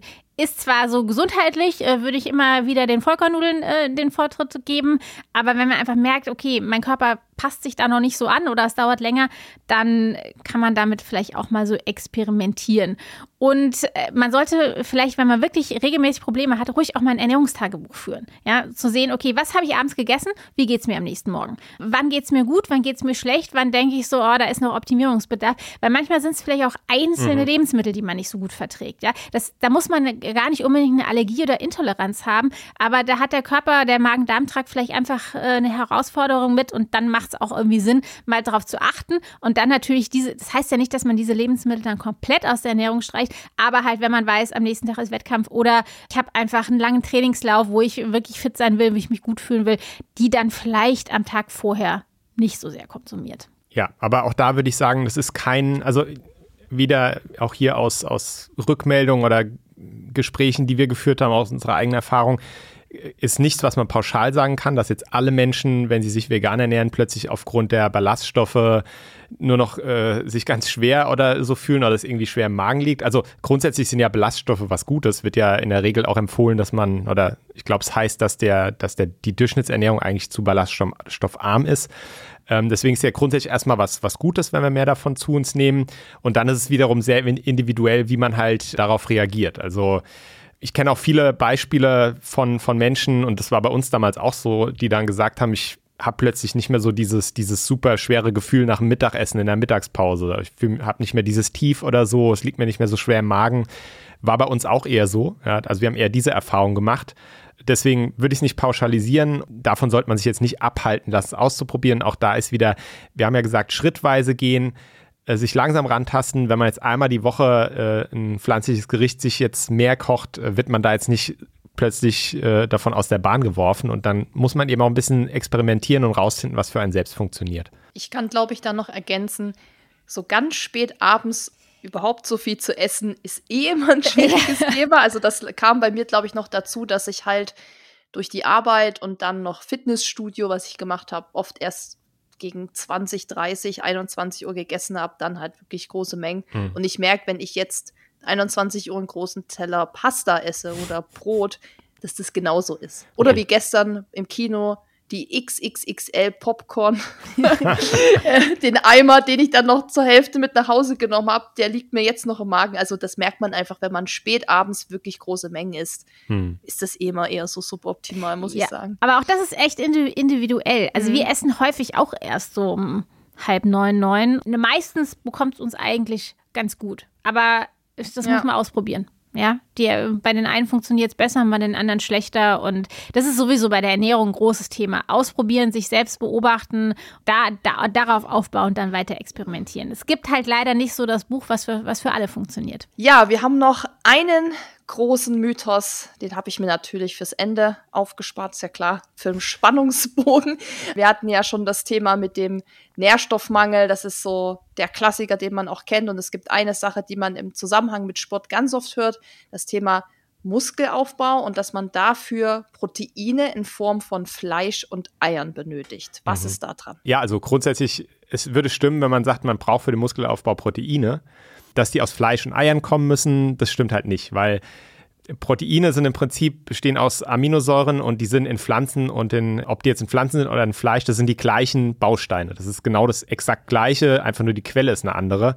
Äh, das heißt, wir können unseren Proteinbedarf genauso gut aus pflanzlichen Lebensmitteln decken. Die werden vom Körper genauso verwertet, weil es ist das Gleiche. Ja, es ist die gleiche Substanz, aus der alles besteht. Deswegen ist es ein Mythos es wird ja auch immer wieder gesagt, so dass es halt schwierig ist, mit pflanzlichen Lebensmitteln den Proteinbedarf zu decken, weil es halt auch so ein paar tierische Lebensmittel gibt, die so aus welchen Gründen auch immer, teilweise vielleicht auch berechtigt, eben als die Proteinlieferanten gelten. Ja, so Fleisch und so weiter hat, hat einen hohen Proteingehalt, auch mit einer hohen biologischen Wertigkeit, aber es gibt eben auch ganz viele pflanzliche, tolle Proteinquellen. Beispiele sind Vollkorngetreideprodukte, natürlich die Hülsenfrüchte, das weiß wahrscheinlich jeder, dass sie sehr proteinreich sind. Und wenn man die dann auch noch clever miteinander kombiniert, also beispielsweise Vollkornprodukte und Hülsenfrüchte zusammen isst, was man ja häufig auch sowieso macht, die haben eben, diese Lebensmittelgruppen haben Aminosäurenprofile, die sich in der Regel sehr gut ergänzen. Ja, und es gibt so ein paar klassische, traditionelle Kombinationen, also wenn man zum Beispiel so das Thema Bohnen und Mais oder sowas aus Südamerika, die sich irgendwie in der Geschichte wahrscheinlich, ohne dass die Menschen sich da Gedanken drüber gemacht haben, automatisch entwickelt haben, die eben sehr gut zusammenpassen, weil es ist ja quasi gerade Getreide plus Hülsenfrüchte. Und wir haben so eine Formel, an die wir uns seit einigen Jahren halten, a grain, a green and a bean.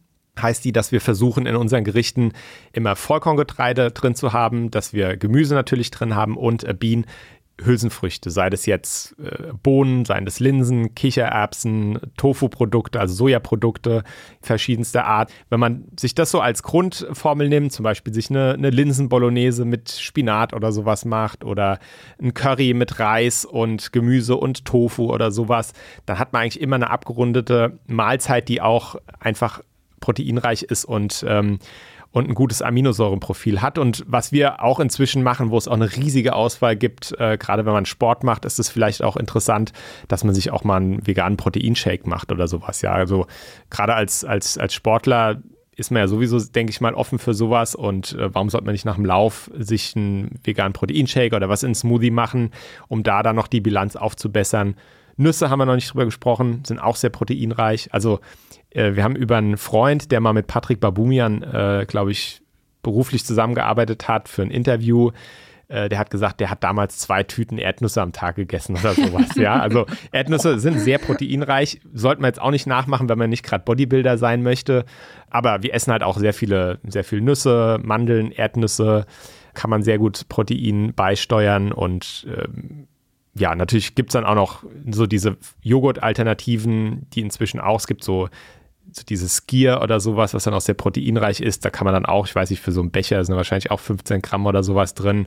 Und das läppert sich alles zusammen, sodass wir unseren Bedarf wunderbar decken können und da gar kein Problem mit haben. Ja, also es ist ja auch immer die Frage, wie viel Protein braucht, braucht man. Das ist ja eine Diskussion, die auch schon äh, hitzig geführt wird wir denken, dass man, ich weiß, was ist so die Formel 1,2 Gramm pro Kilogramm Körpergewicht? Ja, also eigentlich sind es 0,8 Gramm, wobei man bei Sportlern oder auch bei vegan lebenden Menschen schon auch mittlerweile eher in Richtung 1 Gramm bis 1,2 Gramm pro Kilogramm Körpergewicht denkt. Und dann muss man aber auch sagen, also wenn ich jetzt äh, gerade viel Ausdauersport betreibe, dann habe ich, äh, führe ich hoffentlich auch keine 1200 Kilokalorien äh, Mangeldiät, äh, sondern nehme deutlich mehr auf. Und wenn ich mehr laufe, dann esse ich hoffentlich auch mehr. Und wenn ich dieses mehr esse, nicht nur mit Schokolade äh, fülle, sondern eben mit äh, einfach so aus dieser gesamten Ernährung, dann habe, dann esse ich automatisch mehr Protein. Also deswegen sagen wir mal, man muss sich um, wenn man sich ausgewogen, abwechslungsreich ernährt und auch genügend Kalorien zu sich nimmt, dann muss man sich um Eiweiß nicht so viele Gedanken machen. Ihr habt schon ein paar Mal den Smoothie angesprochen ja. und auch ja, Proteinshakes. Was ist denn so euer Tipp, weil das ist auch was, was oft gefragt wird für nach dem Lauf oder für nach dem Workout, je nachdem, was man gerade mhm. so macht. So ein, so ein gutes Post-Workout-Meal, genau. Was ist da so euer, euer Tipp vielleicht für alle? Das kommt so ein bisschen drauf an. Also, äh, wenn es wirklich direkt schnell gehen muss, dann gibt es gerne bei uns wirklich einen Smoothie bestehend aus Bananen, in der Regel Tiefkühlbeeren, ein paar Nüssen, Proteinpulver und dann Wasser oder Pflanzenmilch äh, drauf und das Ganze gemixt. Äh, das gibt es häufig so direkt nach dem langen Lauf. Und dann, wenn wir geduscht haben und so ein bisschen wieder zu uns gekommen sind, dann gibt es eigentlich gern so ein klassisches Grain Green Bean Gericht, was Daniel schon angesprochen hat. Also gestern Abend haben wir zum Beispiel äh, Reis gekocht und dazu gab es dann halt noch so, so ein bisschen indisch angehauchtes Curry, wo wir Blumenkohl und Brokkoli drin hatten, Kichererbsen und Tomaten und das Ganze halt irgendwie so mit Curry, Garam Masala und so gewürzt. Wir kochen, wir kochen zwar wirklich täglich, aber häufig sehr basic. Es muss irgendwie schnell gehen und wir wollen da nicht eine Stunde oder zwei Stunden in der Küche stehen, sondern idealerweise ist das irgendwie nach 20 Minuten fertig. Und das, das ist so ein Standardgericht, was bei uns gibt. Der Klassiker ist natürlich die Banane bestrichen mit Erdnussmus. Mhm. Ja, die geht immer, worauf wir im Moment wieder, nachdem wir es längere Zeit nicht so gemacht haben, aber wieder total stehen, äh, weil wir, wir, wir sind bei so einer Solavi, wir kriegen einmal die Woche, kriegen wir so, eine, so einen Mix aus Gemüse, der was regional angebaut wird. Und da ist äh, auch immer eigentlich oder inzwischen gerade im Sommer ist halt immer viel Salat auch dabei, teilweise so zwei große Salatköpfe. Wir sind nicht so die Salatesser, wir essen nicht so viel so, wir machen uns jetzt einen Salat, weil wir halt häufig unsere Currys oder Hauptgerichte haben und dann gibt es nicht einen Salat nebenbei, machen wir eher selten. Und wir machen uns damit jetzt äh, total gerne aktuell so, so grüne Smoothies, ne? Dann kommt dann einfach so ein halber Salatkopf rein, bisschen vielleicht tiefgefrorene Mango, zwei Bananen und vielleicht noch Hanfproteinpulver oder irgendwas. Oder Zitrone. Und eine Zitrone reingehauen, ja, also natürlich geschält. Äh, und das ist einfach so total erfrischend und äh, hydriert natürlich, sind direkt Nährstoffe drin. Man kann es, wie gesagt, mit ein bisschen Proteinpulver auch vielleicht ein geschmacksneutrales anreichern und das wäre auch ein super, ja, so super nach dem, nach dem Trainingslauf im Sommer, vielleicht nach einem langen Lauf. Das, das ist das, wo wir dann heiß drauf sind eigentlich. Ja. Ja, hört sich ziemlich lecker an. Mhm. Kriege ich jetzt richtig Bock auf so ein Smoothie ist, mit Beeren, muss ich sagen. Ist auch viel leckerer, als man, als man denkt. Also gerade so diese grünen Sachen ja. mit Salat. Oder was wir auch gerne machen, in Frankfurt gibt es ja klassisch diese Frankfurter grüne Soße-Kräuter. Das ist so eine Sechs-Kräuter-Mischung. Sieben. Sieben? Ich muss, oh, sorry, ich muss Ich komme ja nicht aus Frankfurt, ich darf das falsch machen, ja. Und, aber da sind auch so Sachen wie Schnittlauch und so drin, wo man erstmal denkt, Schnittlauch in einem Smoothie, aber das wirklich im Smoothie mit so, mit so weiß ich, Mango, Ananas oder irgendwas, das schmeckt so brutal lecker. Also das kann man sich kaum vorstellen. Das ist so gut. ja. Und ich kann da für alle, die jetzt denken, so was, äh, ich will noch mehr Rezepte und so, empfehlen, einfach mal bei euch bewegt auf Instagram, auch auf eurem Kanal zu schauen, weil da postet ihr ja auch regelmäßig Rezepte, auch Hauptgerichte. Also mhm. da, das könnt ihr auf jeden Fall auschecken, da findet ihr auf jeden Fall was. Und es sieht wirklich nie kompliziert aus. Also ja. es ist wirklich so, dass man es auch umsetzen kann und gerade so ein Smoothie, ein Mixer ist, glaube ich, eh eine gute Anschaffung, muss ich sagen. Das ja. haben wir ja auch, weil wir sind auch so Bowls-Esser, gerade im Sommer. Also wir mhm. machen auch viel so Acai-Bowl oder Spinat-Bowls und sowas. Und da ist so ein Mixer halt perfekt. Und es ja. geht ratzifatzi alles reinschmeißen, das Ding an. Man kann das nach Belieben noch süßen oder was dazu oder was weglassen. Und ich glaube, da kann man wirklich nicht so viel falsch machen und da kann man sich irgendwie voll austoben. Ja. Also Daumen hoch für Smoothie und Bowls. Auf ja. jeden Fall. Wir sind durch mit unseren Mythen. Es war mir eine Ehre, mit euch beiden darüber zu sprechen. Ich fand es, auch ich habe wieder Sachen gelernt. Ich fand es super interessant. Ich hoffe, dass ganz, ganz viele was mitnehmen konnten, dass viele, die vielleicht auch noch nicht den Schritt gegangen sind oder noch Bedenken hatten oder auch einfach nur rein aus informativen Zwecken heute reingehört haben, hier was mitnehmen konnten. Aber ich glaube schon, es war wirklich äh, sehr interessant. Ich bedanke mich. Wir bedanken uns. Es hat uns großen Spaß gemacht und wir würden uns auch freuen, wenn wir äh, ja, Menschen noch erreichen konnten. Wie gesagt, also wir sind sehr undogmatisch, in, äh, ist hoffentlich auch rübergekommen. Wir sind zwar natürlich komplett auch aus Überzeugung vegan und aus, aus ethischen Gründen und finden, dass es einfach auch eine wichtige und gute Sache ist. Aber wir freuen uns immer, wenn Leute auch sagen, hey, ich probiere einfach mal was aus oder ich möchte ein bisschen, bisschen in die Richtung gehen. Das finden wir wunderbar und äh, ja, würden uns total freuen, wenn wir da vielleicht den einen oder anderen heute auch erreicht und inspiriert haben. Das glaube ich, also. Ich kann das nur unterstreichen. Ich kann gar nicht mehr, der Daniel hat schon alles gesagt.